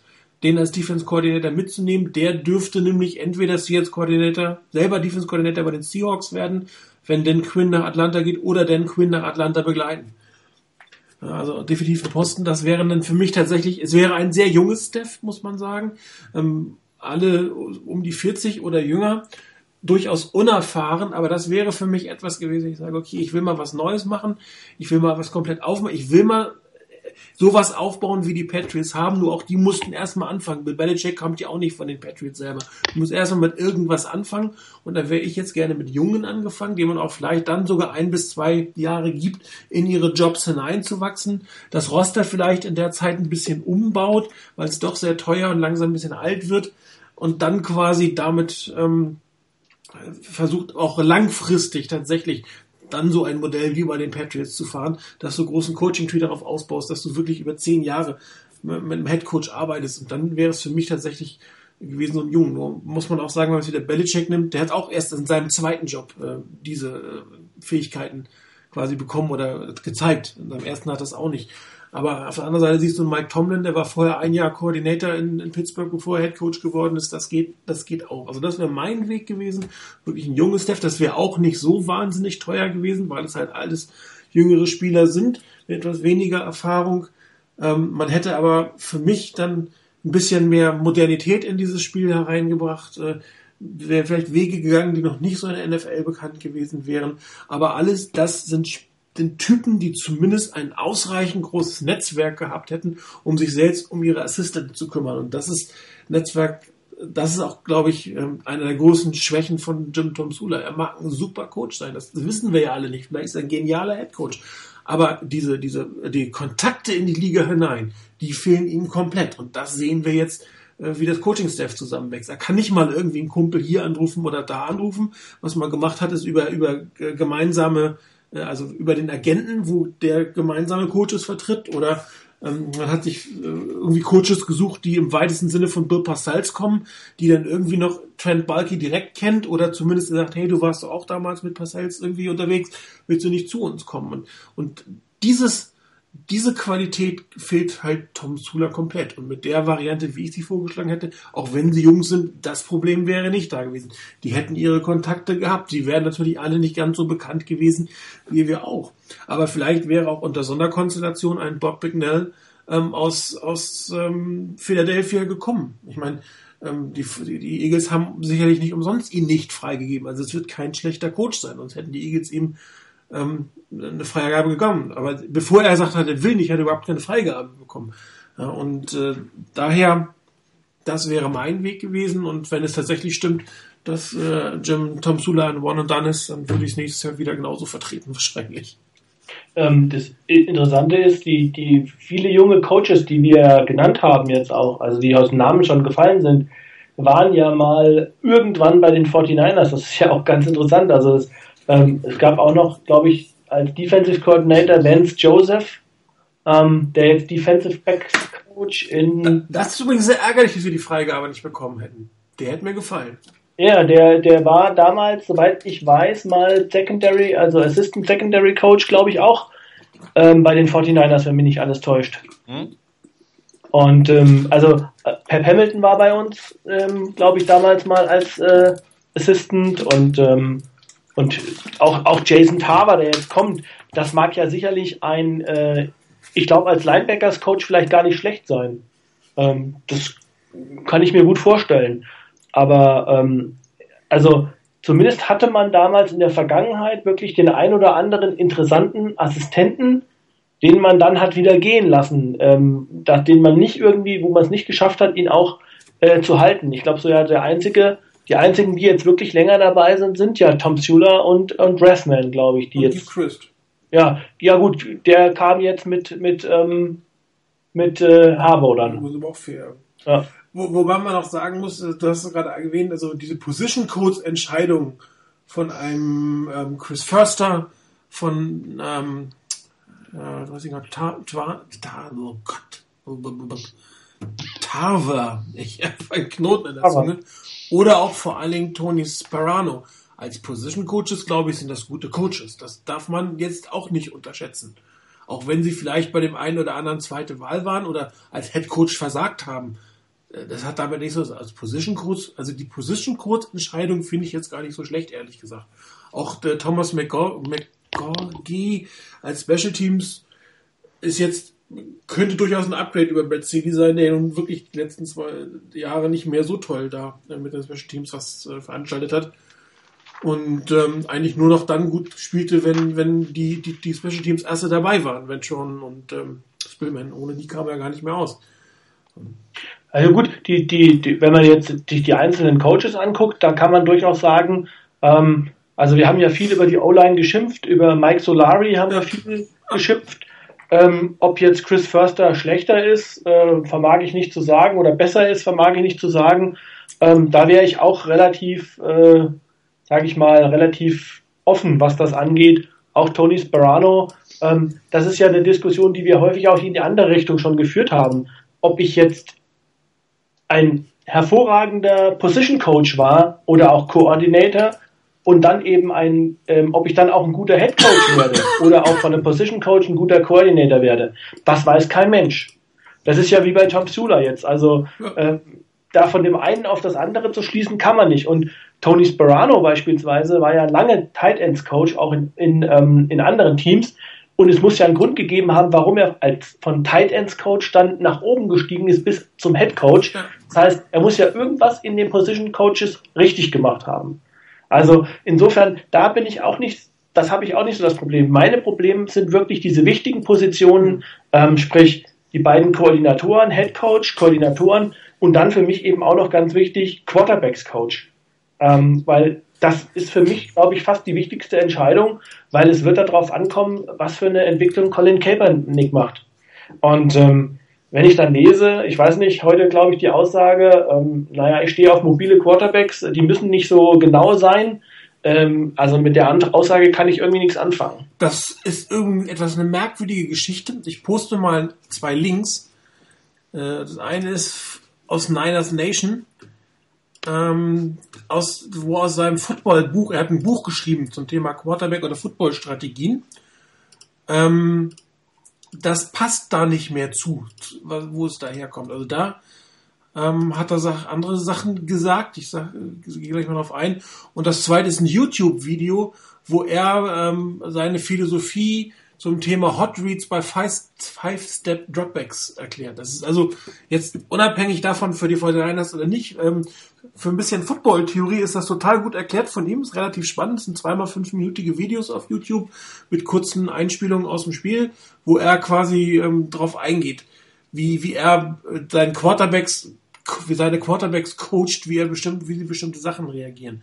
Ja, und dieses Thema, ähm, ich muss nicht genau werden, also wenn, wenn man gerade den Niners Nation Link, den könnt ihr Gott zum anklicken, da steht überhaupt nichts davon drin. Da steht eher was davon drin, nimm keinen Sack. Äh, du musst auf jeden Fall in der Lage sein, gegen den Blitz zu, äh, zu werfen. Ähm, du brauchst eine bestimmte Protection, die muss dir beigebracht werden. Du musst wissen, wo dein Hot Receiver ist und seine, seine, seine Trainingsmethoden. Also das muss ich sagen, finde ich jetzt gar nicht so verkehrt, diese, diese Punkte, die er da aufgeschrieben hat. Wenn so ist, gerne, ich nehme mich. ja, also ich war auch ein bisschen erschrocken, als ich das gelesen habe. Äh, auf der anderen Seite, ähm, wenn er sagt, never take a second, this is a single worst thing that can happen to an offense, äh, learn how to throw the ball away, dann geht das nicht um Mobilität und irgendwie äh, das Ding noch äh, anzubringen oder sich rauszuwinden, dann geht das darum, einfach den Sack nicht zu kassieren. Klar. Ja, und ähm, du machst, das was er auch sagt, du musst gegen das ist das, was Kaepernick relativ, oder was die, nicht, sorry, was die 49ers sehr schlecht gemacht haben, gegen den Blitz zu werfen. Und er macht hier wirklich eine, eine Philosophie, wie ein Quarterback zu reagieren hat gegen den Blitz, wie er damit umgehen muss. Und das, was man da liest und diese Videos sind jetzt gar nicht so unermutigend, um das mal so auszudrücken. Ja, finde ich, finde ich, finde ich ganz interessant. Ähm, was man merkt, er ist durchaus ein Fan von langen Bällen. Das sieht man so an, an den Dingern, die er da macht, aber immer mit, mit einem, mit einem Notreceiver gegen den Blitz. Also da wäre ich erstmal vorsichtig, ähm, ob, ob das Zitat jetzt so wirklich nicht aus dem Zusammenhang gerissen ist, ob man da nicht den ganzen Text lesen muss. Ähm, er hat ein Buch geschrieben, ich muss mal gucken, ob ich mir das bestellen kann. Das äh, würde mich, ähm, das interessiert mich relativ stark, muss ich sagen. Da muss ich mal gucken beim US Amazon, ob die das nicht haben. Das werde ich auf jeden Fall mal ein bisschen rumschmökern. Aber guckt euch auf jeden Fall YouTube-Videos an, man lernt ein bisschen was über Football, das ist echt ganz spannend. Ich bin ja froh, wenn du, wenn du da neue Informationen oder andere Informationen hast, äh, die meine Skepsis äh, beseitigen können. Ja, äh, ich, die, die, die, die Verpflichtung von Logan ist schon echt strange. Ich meine, ähm, er hat sehr viel Erfahrung, dann war er lange raus und kam so aus dem Nichts. Ja, und das ist tatsächlich eine extrem wichtige Position und das muss auch zu dem passen, was, was äh, Kaepernick jetzt in, in Phoenix macht. Also ich hoffe, dass zumindest Logan und Warner mal miteinander telefonieren. Er darf ja nicht mit Kaepernick reden, aber er darf mit Warner reden. Dass die zum Beispiel das, was sie dort machen und was die ihm beibringen, so dass das so ein bisschen passt, dass das, das in eine Richtung geht. Ja.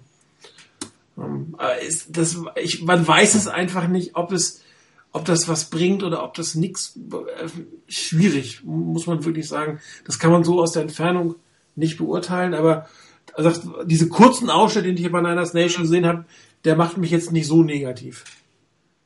Scheiße, das Buch gibt's nicht. Mist.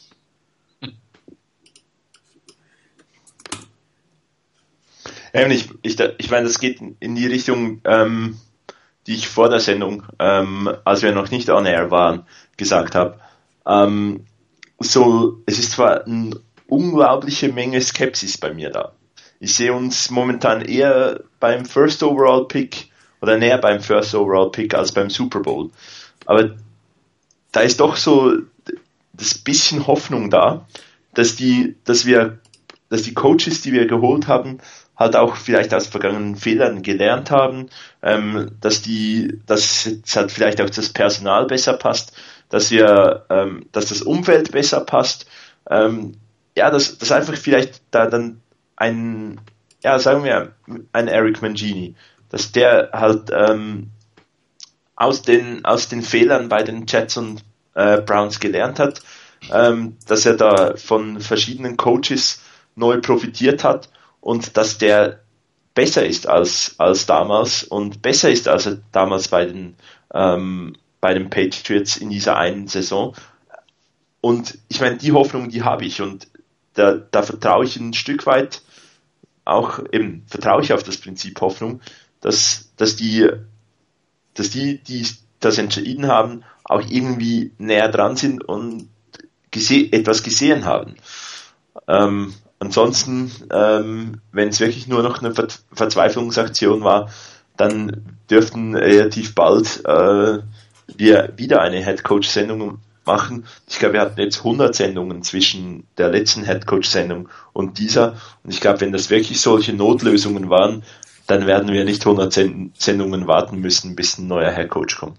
Und ich glaube auch nicht, dass das, Entschuldige Rainer, ich glaube ja. auch nicht, dass, dass äh, die 49ers jetzt absichtlich schlecht werden wollen. Das muss man auch sagen.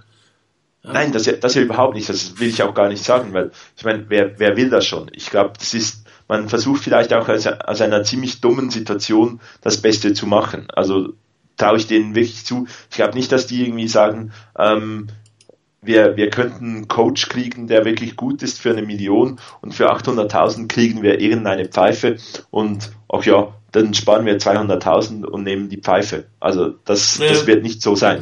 Also die werden mit, mit Sicherheit jetzt auch die Coaches nehmen, von denen sie überzeugt sind, dass sie in der Situation, ich meine, man ist in die Situation gekommen, dass man nicht den absoluten Wunschplan gehabt, äh, umsetzen kann. Man hat sich auch dahin manövriert. Die, alle Entscheidungen sind verknüpft, aber das, die werden jetzt wirklich nicht äh, versuchen, sich absichtlich zu schwächen, um dann vielleicht in einem Jahr wieder ähm, am gleichen Ort zu sein. Also es wäre, das kann ich mir auch nicht vorstellen.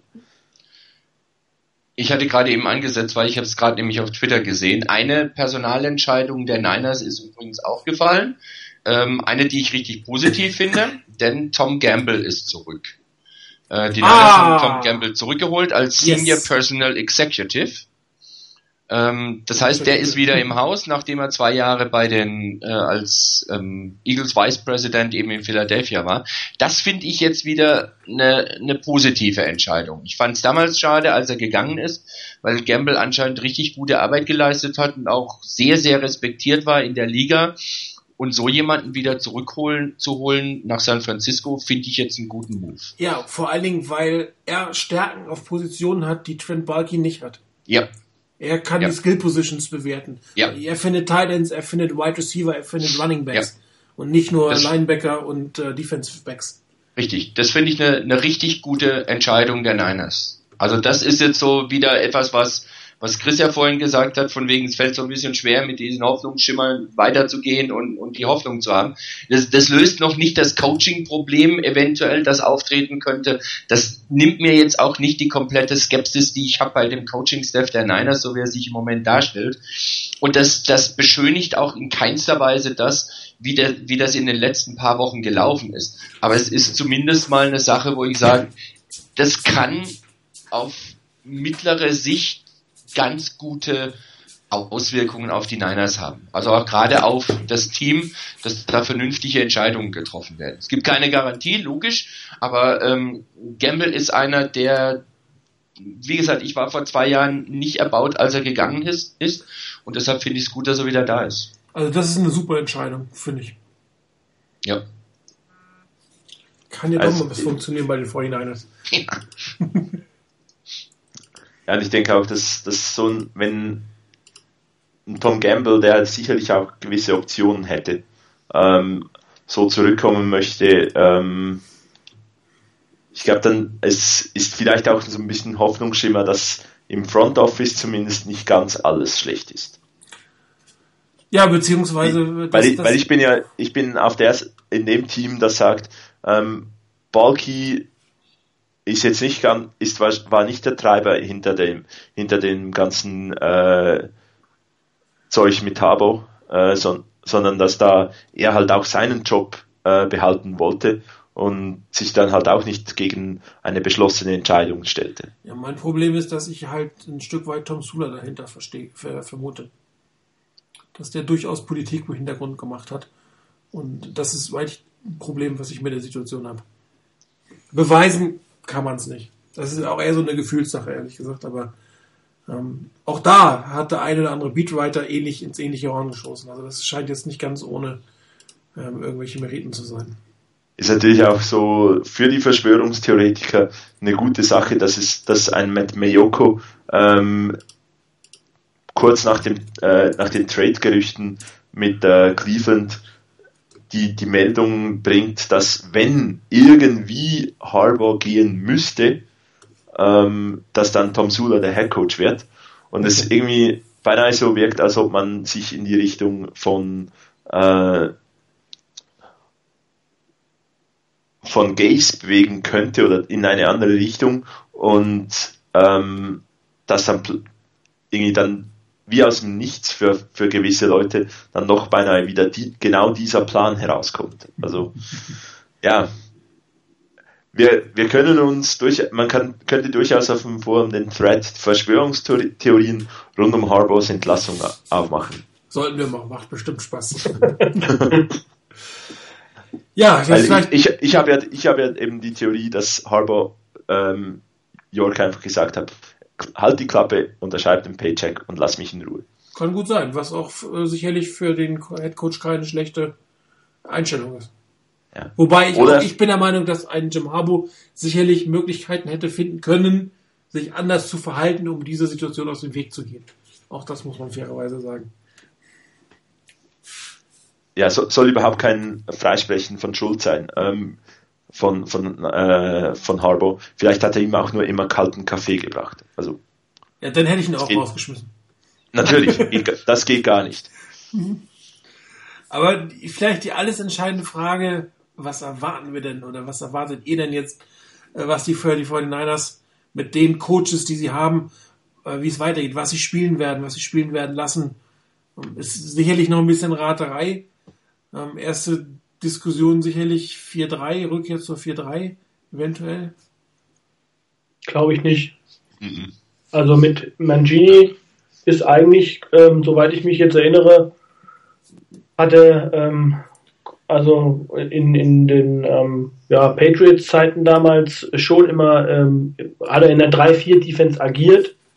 Ähm, sogar noch, glaube ich, äh, eine 3-4-Defense, die er ähm, mit so einem wirklich mit einem großen Nose-Tackle damals Vince Wilfork gespielt hat, vielleicht noch ein bisschen anders als die 49ers. Ich glaube, ähm, so was ich äh, mitbekommen habe, Mancini ist von, von der Grundtendenz vielleicht ein bisschen aggressiver, lässt ein bisschen mehr blitzen, ähm, als es äh, Fanjo war. Aber ähm, das kann natürlich auch sehr davon abhängen, was man für ein Personal hat.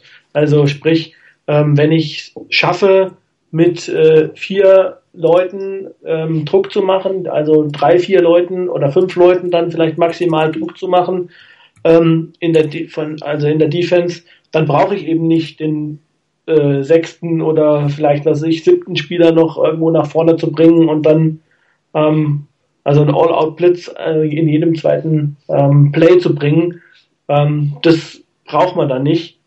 Äh, und ich glaube, das war dann auch der Grund, warum die 49ers eher eine vielleicht etwas konservativere Defense gespielt haben. Hat man im letzten Jahr auch gesehen, als der Druck nicht mehr so gut war mit den mit vier ähm, Spielern vorne, dass man dann auch mal häufiger mal umgestiegen ist und ähm, auch mal den einen oder anderen Blitz eingebaut hat, was in den Jahren vorher bei Fanjo wirklich ja absolute Seltenheit war. Ähm, von daher, also ich glaube, da wird sich jetzt nicht so viel tun. In der Offense, ähm, glaube ich, äh, ist es ein bisschen Spekulatius im Moment, muss ich wirklich sagen. Äh, interessant wird sein, was die O-Line macht. Ähm, ich habe nochmal geguckt, Chris Förster gilt so einer, der sehr, sehr gern äh, Stretch Plays ähm, nutzt ähm, bei den Running Plays. Und ähm, das könnte ja was sein, was den 49ers entgegenkommt. Also, dass das Running Game vielleicht wieder ein bisschen ähm, in die Richtung geht, äh, wie es äh, in den ersten Jahren mal war. Ich sag mal, das erste Jahr war ja ganz spektakulär, dass man vielleicht wieder ein paar kreativere ähm, Plays drin hat. Und ähm, ja, da lasse ich mich einfach überraschen. Das muss ich wirklich sagen. Ich hoffe einfach, dass man die Titans wieder besser einbaut. Also, das wäre ein Wunsch für mich. Ja, ich glaube, es ist auch eine dringende Notwendigkeit. Ja, da wo die Stärken sind. Also, ich meine, ähm, ich glaube, dass die Geschichte jetzt dieses Jahr Vernon Davis, ich gehe einfach mal davon aus, dass das jetzt kein Zeichen war, dass seine Karriere sich dem Ende neigt, weil er es nicht mehr drauf hat. Also das wäre. Also äh, nicht auf dem Ast. Wie bitte? Nicht auf dem Ast. Nee. Also ich glaube, dass, schon besetzt. dass dieses wirklich schon ähm, sehr damit zusammenhing. Ähm, ich glaube, die Verletzung hat ihn wahrscheinlich doch mehr behindert, als wir uns das alle vorgestellt haben. Seine Rückenverletzung. Und ähm, ansonsten glaube ich einfach, dass das in dem Jahr einfach nicht äh, so sehr, er war einfach nicht so sehr im Plan, der, also zumindest als, als, als Passempfänger nicht so sehr im Plan. Ähm, ob das jetzt ein Koinzidenz war mit, mit seiner Verletzung, dass man gesagt hat, er kann nicht so gut, wie auch immer, keine Ahnung, aber ich hoffe, dass, das man, dass man dahin wieder zurückkehrt. Ähm, was übrigens ja auch eine Situation war, ähm, so hat man auch gesehen, wie, wo man die, äh, wo man die Seahawks attackieren kann, nämlich in der Mitte. Ähm, nicht auf den Quarter, äh, nicht auf den, auf den Cornerback-Positionen. Also von daher, ich hoffe, ich hoffe, dass man da wieder zurückfindet zu alter Stärke. Wie ist bei euch? Ja, also, ja, ich erwarte eigentlich nicht so, so wahnsinnig viel, oder meine Erwartungen sind eigentlich sehr gering. Ich glaube, momentan sind wir klar die Nummer drei äh, zusammen mit den ähm, mit den Rams in der in der äh, Division. Und ähm, ich glaube, es ist ein langer Weg jetzt zurück in die, in die Playoffs.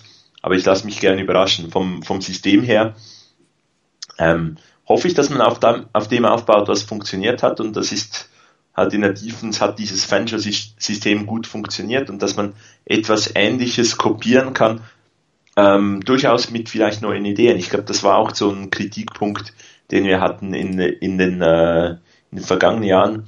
Ähm, es ist nicht gut, so Nolan-mäßig neue, neuen Coaching-Staff zu haben, man jedes Jahr neuen, ein neues System hat mit dem, mit dem Offensive Coordinator und irgendwie alles immer austauschen muss. Aber ich glaube, es ist auch überhaupt nicht falsch, äh, ab und zu mal äh, einen Coach auswechseln zu müssen, äh, weil er entweder wegverpflichtet wird ähm, oder weil man halt auch vielleicht mal einen Coach entlässt oder halt einfach einen besseren Coach holt, der neue Ideen reinbringt. Und wenn man funktionierende Dinge übernehmen kann, mit neuen Ideen paaren kann, dann äh, kann das eine Mischung sein, die durchaus positiv, äh, positives Resultat bringen kann. Ähm, wie gesagt, ich äh, gehe mit ähm, wenigen Erwartungen in die nächste Saison. Ähm, und kann von daher nicht wahnsinnig enttäuscht werden, aber es wird mich jede Niederlage, die wir haben, unglaublich enttäuschen. Einer? Ja, also ich glaube in der Defense ähm, auch nicht daran, dass sich irgendwas an der 3-4 ändern wird. Mangini wird höchstwahrscheinlich mehr mit Blitzes arbeiten, als das Fangio gemacht hat. Das wäre jetzt so meine Erwartung, was die Defense angeht. Ähm, was die Offense angeht, ähm, glaube ich schon, dass die Niners ein Stück weit zurückgehen werden zu dem, was wir ja auch in der, in der abgelaufenen Saison gesagt haben und eigentlich erwartet und gehofft haben, dass sie mehr zu, zu ihren Stärken zurückgehen und dann also auch ein Power Running Team werden wieder. Ähm, was jetzt nicht heißen muss, dass sie nur noch laufen, also das ist, ich kann mir bei den Niners ähm, auch unter Chip Christ keinen ja, wie soll ich sagen, keine Jimmy Ray Offense vorstellen. Ähm, ich denke, dass das schon noch mal ein Stück anders werden wird. Ähm, es wird viel davon abhängen, wie Colin Kaepernick sich entwickelt. Wenn der wirklich echte Fortschritte macht, was die Pre-Snap Reads angeht, was die, was das Durchgehen durch die Progression angeht, Pocket Awareness und sowas, wenn, wenn er sich da wirklich verbessern kann, dann glaube ich, kann man das auch sehr, sehr gut reinmixen. Ähm, wenn er sich da nicht verbessert, äh, dann wird es sowieso eine schwierige Situation und eine schwierige Saison für die Niners. Ähm, ob dann öfters mal vielleicht auch ein tiefer Pass kommt, muss man abwarten. Da stellt sich sicherlich auch die Frage, was die Niners in der Free Agency machen und in der Draft machen. Ob dann wirklich ein Receiver mal da ist, der wirklich das Feld richtig lang machen kann so dass du da auch echt mit richtig Speed arbeiten kannst.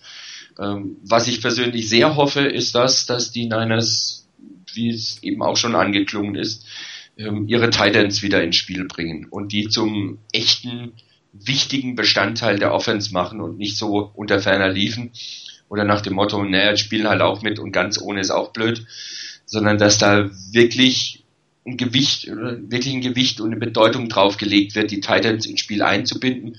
Nicht nur so ganz allgemein irgendwo auf dem Feld, sondern ganz speziell dann auch eben in der Red Zone, ähm, damit du da einfach noch ein echt gutes Target hast. Und sollte Vernon Davis ähm, wieder zur alter Stärke zurückfinden können, wäre es nicht schlecht. Ähm, ich hoffe, dass er da seine Verletzung auskurieren kann. Und es gab während der Saison auch durchaus mal kritische Stimmen wegen Vernon Davis, dass er sich wohl während der Offseason ein bisschen sehr viel, vielleicht auch während der Saison ein bisschen sehr viel um irgendwelche ähm, Getränke, die er da als Nahrungsergänzungsmittel und sonstiges anbietet oder, oder vertreibt oder als Werbeträger Träger dabei ist und sonstige Sachen gekümmert hat und ein bisschen zu wenig um Football. Ähm, das muss man sehen, wie sich das einpendelt. Ich hoffe, dass er selber nochmal den Ehrgeiz hat zu zeigen, dass die letzte Saison wirklich eine komplette Katastrophe und Ausnahme war und dass er deutlich besser ist als das, was er da geleistet hat in der letzten Saison. Dann wäre das schon ein guter Schritt in die richtige Richtung. Ja, um nochmal auf das Video zurückzukommen, was äh, äh, Logan hier aufgenommen hat bei YouTube, drunter steht Hot Reads when running the West Coast Offense. Ähm, also er kommt aus dieser Offense, aus dieser West Coast Offense und gibt Chris selber ähm, weiß, glaube ich, auch was und da ein bisschen was mit anzufangen, wobei er ja ähm, das, was wir zumindest wissen, was er gecallt hat, das war die Two-Minute-Offense damals gegen die Saints. Das sah jetzt auch nicht unbedingt nach West Coast Offense aus. Da ging es eigentlich nur darum, äh, einen Shootout zu gewinnen. Aber vielleicht kommt das ein oder andere Element dann doch zurück, ähm, kombiniert mit den Stärken von, von Colin Kaepernick, mit seiner Bewegung, mit seinem, mit seinem langen Arm. Er muss dafür, nicht nur dafür, und sich natürlich deutlich präziser werden, deutlich die, die ähm, Defense besser lesen können. Und es wird auch immer wieder geredet, dass die 49ers wirklich zur Power Offense zurückkommen werden. Also vielleicht wird es tatsächlich etwas, was wir ähm, an, im ersten Jahr unter Habo, in den ersten beiden Jahren unter Habo beim Laufspiel gesehen haben, kombiniert mit einer etwas flexibleren Passing Offense ähm, mit mehr West Coast Elementen. Jim Harbaugh hat zwar immer nur davon geredet, aber wirklich gespielt hat er sie nicht. Also die, die Prinzipien hat er nicht übernommen und außerdem Slant hat er eigentlich auch äh, wenig anderes gemacht, was das Ganze angeht wird sicherlich weiter ein großes Element bleiben. Aber die Offense ist es tatsächlich richtig. Das muss man erstmal gucken, was die Christ und, und Logan hier zusammenbauen. Angepasst auf das, was hoffentlich Colin Kaepernick diese Offseason lernen wird. Um, ähm, aber ich tippe darauf, dass wir vor der das durchaus äh, eher konservativ bleiben, was das Spiel angeht. Ähm, selbst dann Steve Mariucci hat ja eine sehr konservative West Offense gespielt und alles, was danach kam, war ja konservativ bis zum, bis zum, ja, ich weiß nicht, geht nicht mehr, äh, im Höhepunkt von, von Mike Singletary am Ende. Ähm, daher, es ist wirklich ein großes Fragezeichen und äh, vielleicht können wir Dinge erahnen, wenn wir Free Agency und, und Draft ähm, sehen, was die Fortinanders vorhaben könnten. Wobei, egal was sie tun, das Deep Threat, den schnellen Receiver, der lang das Feld stretchen kann, den werden sie definitiv brauchen. Nicht umsonst landet eigentlich relativ regelmäßig ein schneller Running Back, äh Quatsch, ein schneller Wide Receiver äh, bei den Mock Drafts zurzeit bei den 49ers. Zwei, drei Namen oder zwei Namen sind eigentlich immer wieder zu sehen. Ähm, das ist halt ein Stück weit systematisch unabhängig. Aber wenn man guckt, was noch kommt, ob vielleicht dann Crabtree zurückgeholt wird oder Stevie Johnson verlängert wird mit einem etwas günstigen, Preis, ob Vernon Davis behalten wird, wie man den Running Backs umgehen wird, könnte vielleicht ein Stück weit in die Richtung gehen, was kommt. Aber ich glaube, da müssen wir tatsächlich ähm, auf das erste Preseason-Game warten. In der Defense ähm, gibt es eigentlich kaum Gründe, was umzustellen. Ihr habt es ja gesagt, die Defense hat im Großen und Ganzen funktioniert. Irgendwo habe ich mal irgendwie gelesen, dass ähm, Wing Fangio eigentlich völlig äh, overrated ist, weil die, er hat nur die Spieler extrem gut eingesetzt und das kann, können mehrere Coaches machen. Mal gucken, ob es ein Eric Mangini kann. Erfahrung hat er, meint zweimal Head Coach gewesen, auch wenn er nur ein Jahr Defense Coordinator bei den, bei den Patriots war, aber hat eine gewisse Erfahrung, was das Ganze angeht. Ähm, also da wird sich wahrscheinlich nicht allzu viel ändern. Warum eigentlich auch? Selbst eine 4-3 hätte durchaus ähnlich aussehen können, nur dass halt, dass der, dass der Pass was ein bisschen anders aufgebaut worden wäre. Ähm, ich habe es ja auch damals geschrieben, als die Gerüchte aufkamen, dass das mit dem Personal der Fortinanders durchaus funktioniert, dass ein Lynch und Alan Smith mit ein bisschen Kraft durchaus ein 4-3-End spielen könnten und die drei Linebacker, Bolland, ähm, Bowman und äh, Willis durchaus äh, die klassischen Sam Mike und Will Linebacker hätten spielen können. Also das wäre gegangen. Mit Mangini wird es wahrscheinlich nicht kommen. Hm. Es ist ähm, ein bisschen Rätselrat, muss man sagen. Andererseits, ähm, das macht ja auch Spaß, das Rätselraten. Wir können uns jetzt ein bisschen unterhalten, so die nächsten halbe Jahre, was erwarten wir, welche Spieler kommen. Und dann ähm, raten natürlich auch die Coaches, also die gegnerischen Coaches mal eine Zeit lang, was kommt. Was hoffentlich nicht mehr da sein wird, ist, dass man quasi an der Formation erkennen wird, was die 49ers spielen. Und ähm, das, da lege ich meine große Hoffnung raus, dass diese Eigenart, die Roman warum auch immer hatte, ähm, auch wenn er wirklich gute Sachen gecallt hat zwischendurch, diese Tendenz aus Informationen und aus den Motions zu erkennen, was passiert, das muss wegfallen und da hoffe ich auch, dass das definitiv wegfallen wird. Wir haben jetzt gerade drei Namen erwähnt, Mangini, Mangini, nee, zwei Namen, Mangini und äh, ähm, Sperano, zwei ehemalige Head Coaches. Ist das ein Vorteil, dass zwei Head Coaches da Assistant sind oder seht ihr, dass, dass das ein Problem äh, geben könnte, gerade wenn vielleicht Tom Sula am Anfang ein paar Schwierigkeiten hat, weiter schlechte Pressekonferenzen geht, sich schlecht darstellt oder auf dem Feld auch vielleicht nicht ganz so auftritt, wie man sich wünschen kann? Oder ist es tatsächlich ein Vorteil, von dem man das, das, den er nutzen kann? Es ist, glaube ich, eine, eine Geschichte, die die Mangini und Sparano klären müssen, wie sie sich da verhalten und wie, wie Tom Sula die einbindet.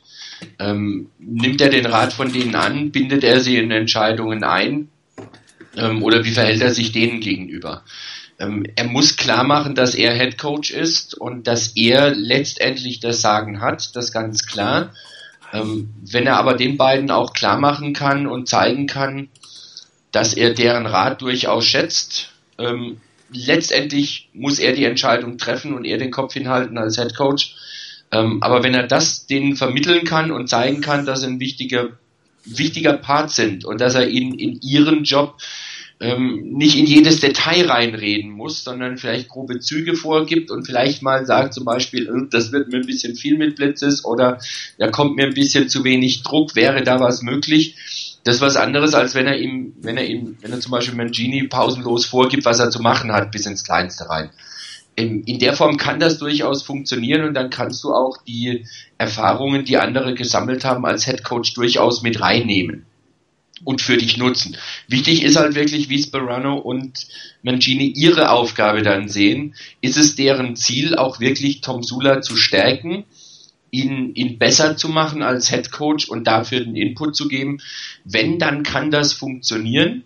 Das wird aber in dem Moment sicherlich zusehends schwieriger, je schwieriger die Niners in die Saison starten.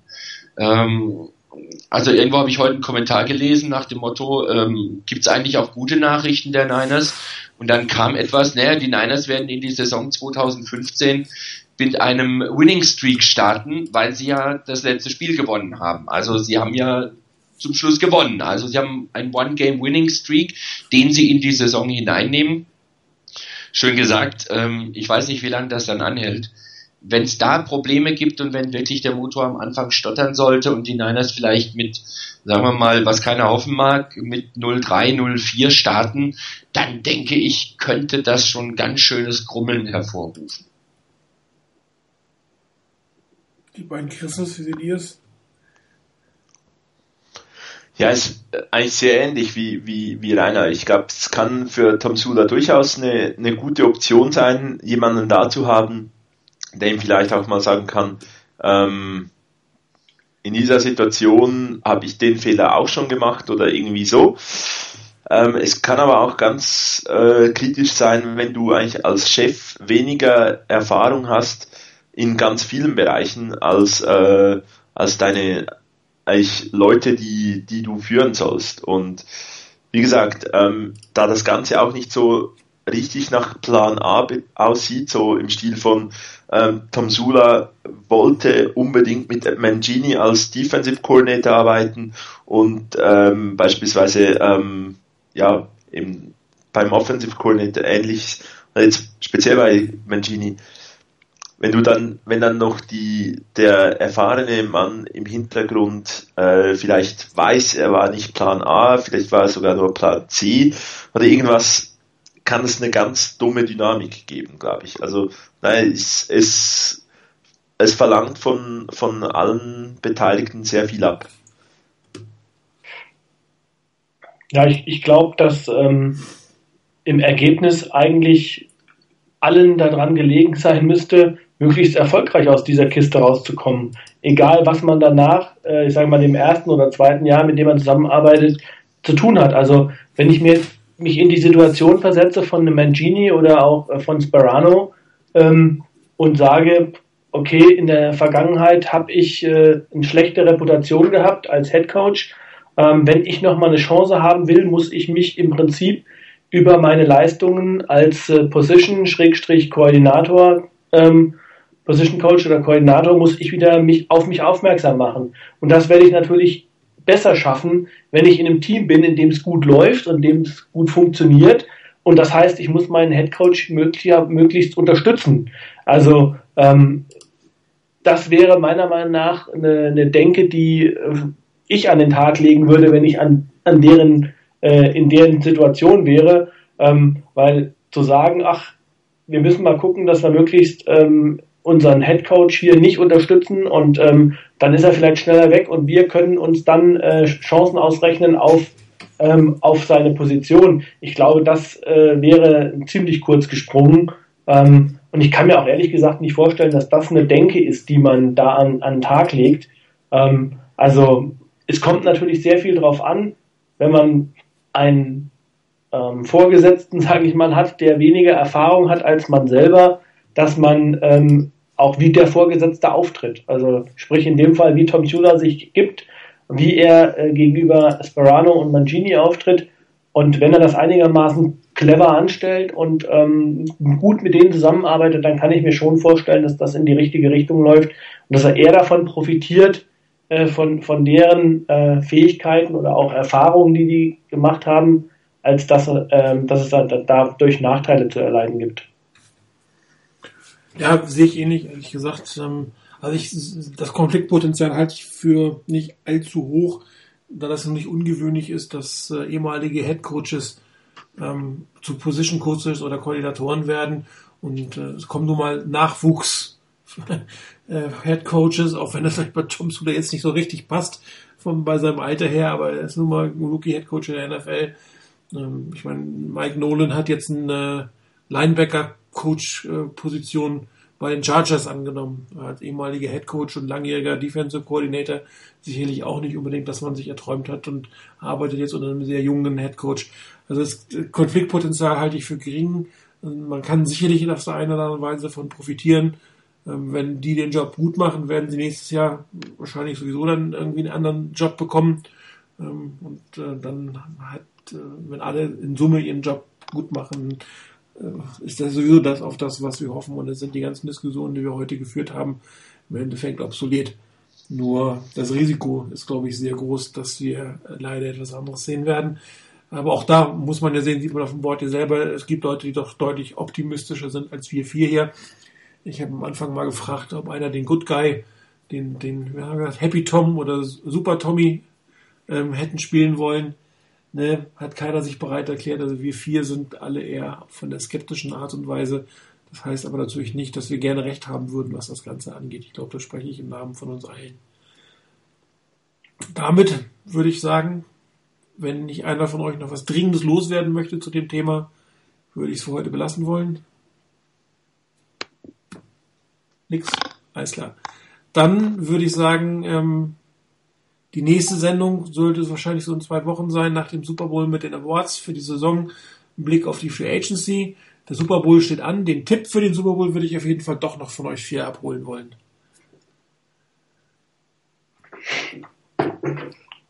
Fangt mal an. Mein, mein Tipp, Super Bowl wird abgesagt. Geht das, das noch? Nee. Schade. Ja, für mich, für mich ist das ja ehrlich gesagt dieses Jahr wirklich, äh, ähm, ich will mal sagen, die Wahl zwischen Pest und Cholera. Ich sage immer, ich weiß gar nicht, wem ich es weniger gönnen soll. Ja, so ungefähr. Also ähm, ich muss einfach sagen. Äh, es geht auch nicht darum, für wen ihr seid, sondern was ihr tippt, wie es ausgeht. Das ist ein Unterschied. Ja, aber das ist eine Frage, wo man sich auch mit dem Zeug beschäftigen muss. Und ja, und auf, auf das habe ich so keinen Bock momentan. Genau, genau. Also, also ähm, nicht nur, dass es, dass es kein Super Bowl ist, äh, bei dem die 49ers irgendeine Rolle gespielt hätten. Nein, es ist dann auch noch ein Super Bowl, wo Teams eine Rolle spielen, äh, denen ich eigentlich nicht gegönnt habe. Also ich habe so gehofft, sage ich ganz ehrlich, dass die, die Green Bay Packers äh, das schaffen.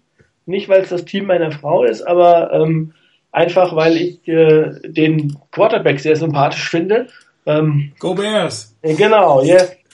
Und ähm, von daher also das war halt einfach ähm, eine Geschichte, deshalb wie das Spiel gelaufen ist. Den Seahawks habe ich es überhaupt nicht gegönnt. Und äh, ich meine, dass die Patriots ja wieder irgendeine Nummer, egal wie, wie viel da jetzt dran ist, aber wieder irgendetwas, was nicht ganz gerade ausgelaufen ist, wieder mal ähm, da auf den Tisch kommt, das passt halt einfach. Und ähm, nichtsdestotrotz, ich würde es wahrscheinlich den Patriots ein klein wenig mehr gönnen als den Seahawks und ähm, hoffe daher, dass die äh, Patriots das Spiel gewinnen werden. Das ist deine Hoffnung. Glaubst du es dann auch, dass sie ja, gewinnen ich, werden? Ich, ich glaube, ein Tipp, Leute, ein Tipp. Ja, okay, ich sage plus sieben für die für die Patriots. Okay, das ist doch mal ein Wort. Chris. Ja, also ähm, die philosophische Abhandlung von äh, Chris, dass weshalb dieser Super Bowl nicht so wirklich ähm, toll ist, äh, der kann ich mich anschließen. Ähm, das Best-Case-Szenario wäre gewesen, ähm, die Green Bay Packers gewinnen, weil ich auch ähm, Rogers durchaus mag, äh, auch wenn er von der falschen Seite der Bay eigentlich ist. Und dann wäre es natürlich, dann wäre es natürlich toll gewesen, ähm, wäre es toll gewesen, wenn äh, die Patriots die Bälle richtig aufgepumpt hätten und gegen äh, Luck keine Chance gehabt hätten, weil dann wären nämlich auch noch die Nerds im Super Bowl vertreten gewesen ähm, und es wäre absolut top gekommen. So kam, da, kam das Worst-Case-Szenario raus ähm, und es sind jetzt eigentlich auch so zwei Punkte. Irgendwie, ich mag die Seahawks überhaupt nicht. Ähm, vor allem auch mit dem ganzen Drum und Dran, äh, mit Marshawn Lynch und, und Konsorten, mag ich überhaupt nicht, sag mir überhaupt nicht zu, ähm, dass die Patriots jetzt natürlich wieder in irgendeinem so Zeug drin sind, das ist auch nicht wirklich toll. Ähm, und wenn dann Tom Brady noch Titel Nummer 4 gewinnt, kommen noch mehr äh, äh, Talk oder kommt noch mehr so Gerede darum, ob er jetzt besser ist als Joe Montana, was völlig ein Witz ist, ähm, weil niemand besser ist als Joe Montana. Was er übrigens auch selber zugibt. Ja, aber eben, ähm, andere Leute werden ihn davon äh, versuchen zu überzeugen. Ist extrem schwierig, denn, wer den Titel gewinnen sollte. Ähm, wer ihn gewinnen wird, Titelverteidigung der, der Seahawks, äh, Titel wurde schon länger nicht mehr verteidigt und ich glaube irgendwie bei den, bei den Patriots ist noch ein bisschen mehr ähm, Qualität für den Moment da. Irgendwie habe ich so das Gefühl, dass dann halt eben noch Titel Nummer 4 für, für äh, Brady rauskommt und ich sage jetzt mal mit 10 Punkten. Einer auf die Gefahr hin, jetzt gesteinigt zu werden, ich habe bei diesem Super Bowl absolut sowas von überhaupt kein Problem, meine Sympathien zu verteilen. Ähm, und ihr ahnt es wahrscheinlich schon, die liegen nicht bei den, bei den Seahawks. Ähm, trotz der ganzen Geschichten, die immer wieder bei den Patriots da sind, ähm, ich finde es wirklich großartig, wie dieses Team seit Jahren geführt wird, vom Owner über den Coach und über die Spieler, aus denen teilweise wirklich mehr gemacht wird, als eigentlich imstande sind, wenn man so erstmal hinguckt. Ich finde das klasse, was die da machen in New England und äh, wie sie viele Entscheidungen auch getroffen haben und die ganze Geschichte mit, der, mit den Bällen, die die Luft verloren haben oder aus denen die Luft rausgelassen wurde, wie auch immer das dann letztendlich einzuschätzen ist. Ich kann die Seahawks mittlerweile echt nicht mehr ab. Ähm, von daher hat das bei mir definitiv nichts mit Pest oder Cholera zu tun. Ähm, wenn man das Ganze objektiv mal angeht, ähm, es spielen die beiden Teams, die in ihrer jeweiligen Conference ähm, die Nummer eins waren. Das ist, wenn du mal wirklich die Sympathien für irgend, für ein eigenes Team mal außen vor lässt, eigentlich das Beste, was dir passieren kann, dass die beiden Teams, die in der Regular Season vorne standen und die besten Teams ihrer Conference waren, auch im Super Bowl stehen. Von daher eigentlich eine, eine tolle Konstellation. Ähm, ich hätte mir sicherlich auch einen anderen Super Bowl gewünscht. Ich hätte zum Beispiel überhaupt kein Problem gehabt mit Packers gegen Colts. Das hätte ich klasse gefunden. Wäre ein schöner Super Bowl gewesen. Jetzt ist es anders gekommen. Ähm, und den Seahawks kann ich den Titel nicht gönnen. Und ähm, es, es widerstrebt mir zutiefst irgendwie für die Seahawks zu tippen und das kriege ich auch nicht so leicht über die Lippen. Ich werde es auch nicht machen. Ähm, ich denke, dass die Patriots das für sich entscheiden werden. Und die ganze Geschichte von wegen mit Tom Brady und, und vierter Titel und mit Joe Montana die Vergleiche und so weiter. Ich glaube, für uns als Niners-Fans wird es normalerweise keinen größeren Quarterback geben als, als Joe Montana, vielleicht noch bei manchen Steve Young und dann ist aber auch schon Ende. Und früher oder später wird es irgendwann mal jemanden geben, der den einen oder anderen Rekord oder anderes noch brechen wird.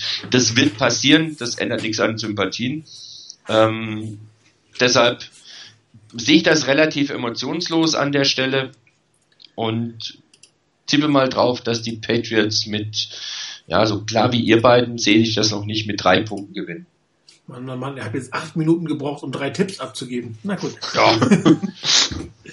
Du also hast also so gesehen 2,6 Minuten. Okay, ich hol's wieder rein. Also ich habe mir gesagt, ich weiß gar nicht, wen ich weniger gönnen soll. Ähm, ich bin die Schweiz sozusagen bei diesem Spiel. Mir ist eigentlich völlig egal, wer das Spiel gewinnt.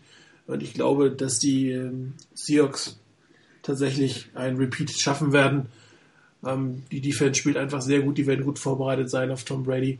Und äh, Marshall Lynch wird in seinem letzten NFL-Spiel sicherlich hier nochmal äh, das eine oder andere ähm, Highlight hinlegen. Ich glaube, die Seahawks gewinnen das Spiel mit fünf Punkten. Äh, mit sechs Punkten. Jo, das war die Sendung für heute. Wir hören uns irgendwann im äh, Februar wieder. Wir werden es rechtzeitig ankündigen. Euch dreien danke fürs Mitmachen. Euch draußen danke fürs Zuhören. Ähm, es kann nur aufwärts gehen mit den 49ers und äh, darauf hoffen wir doch alle. Und bis dann. Ciao.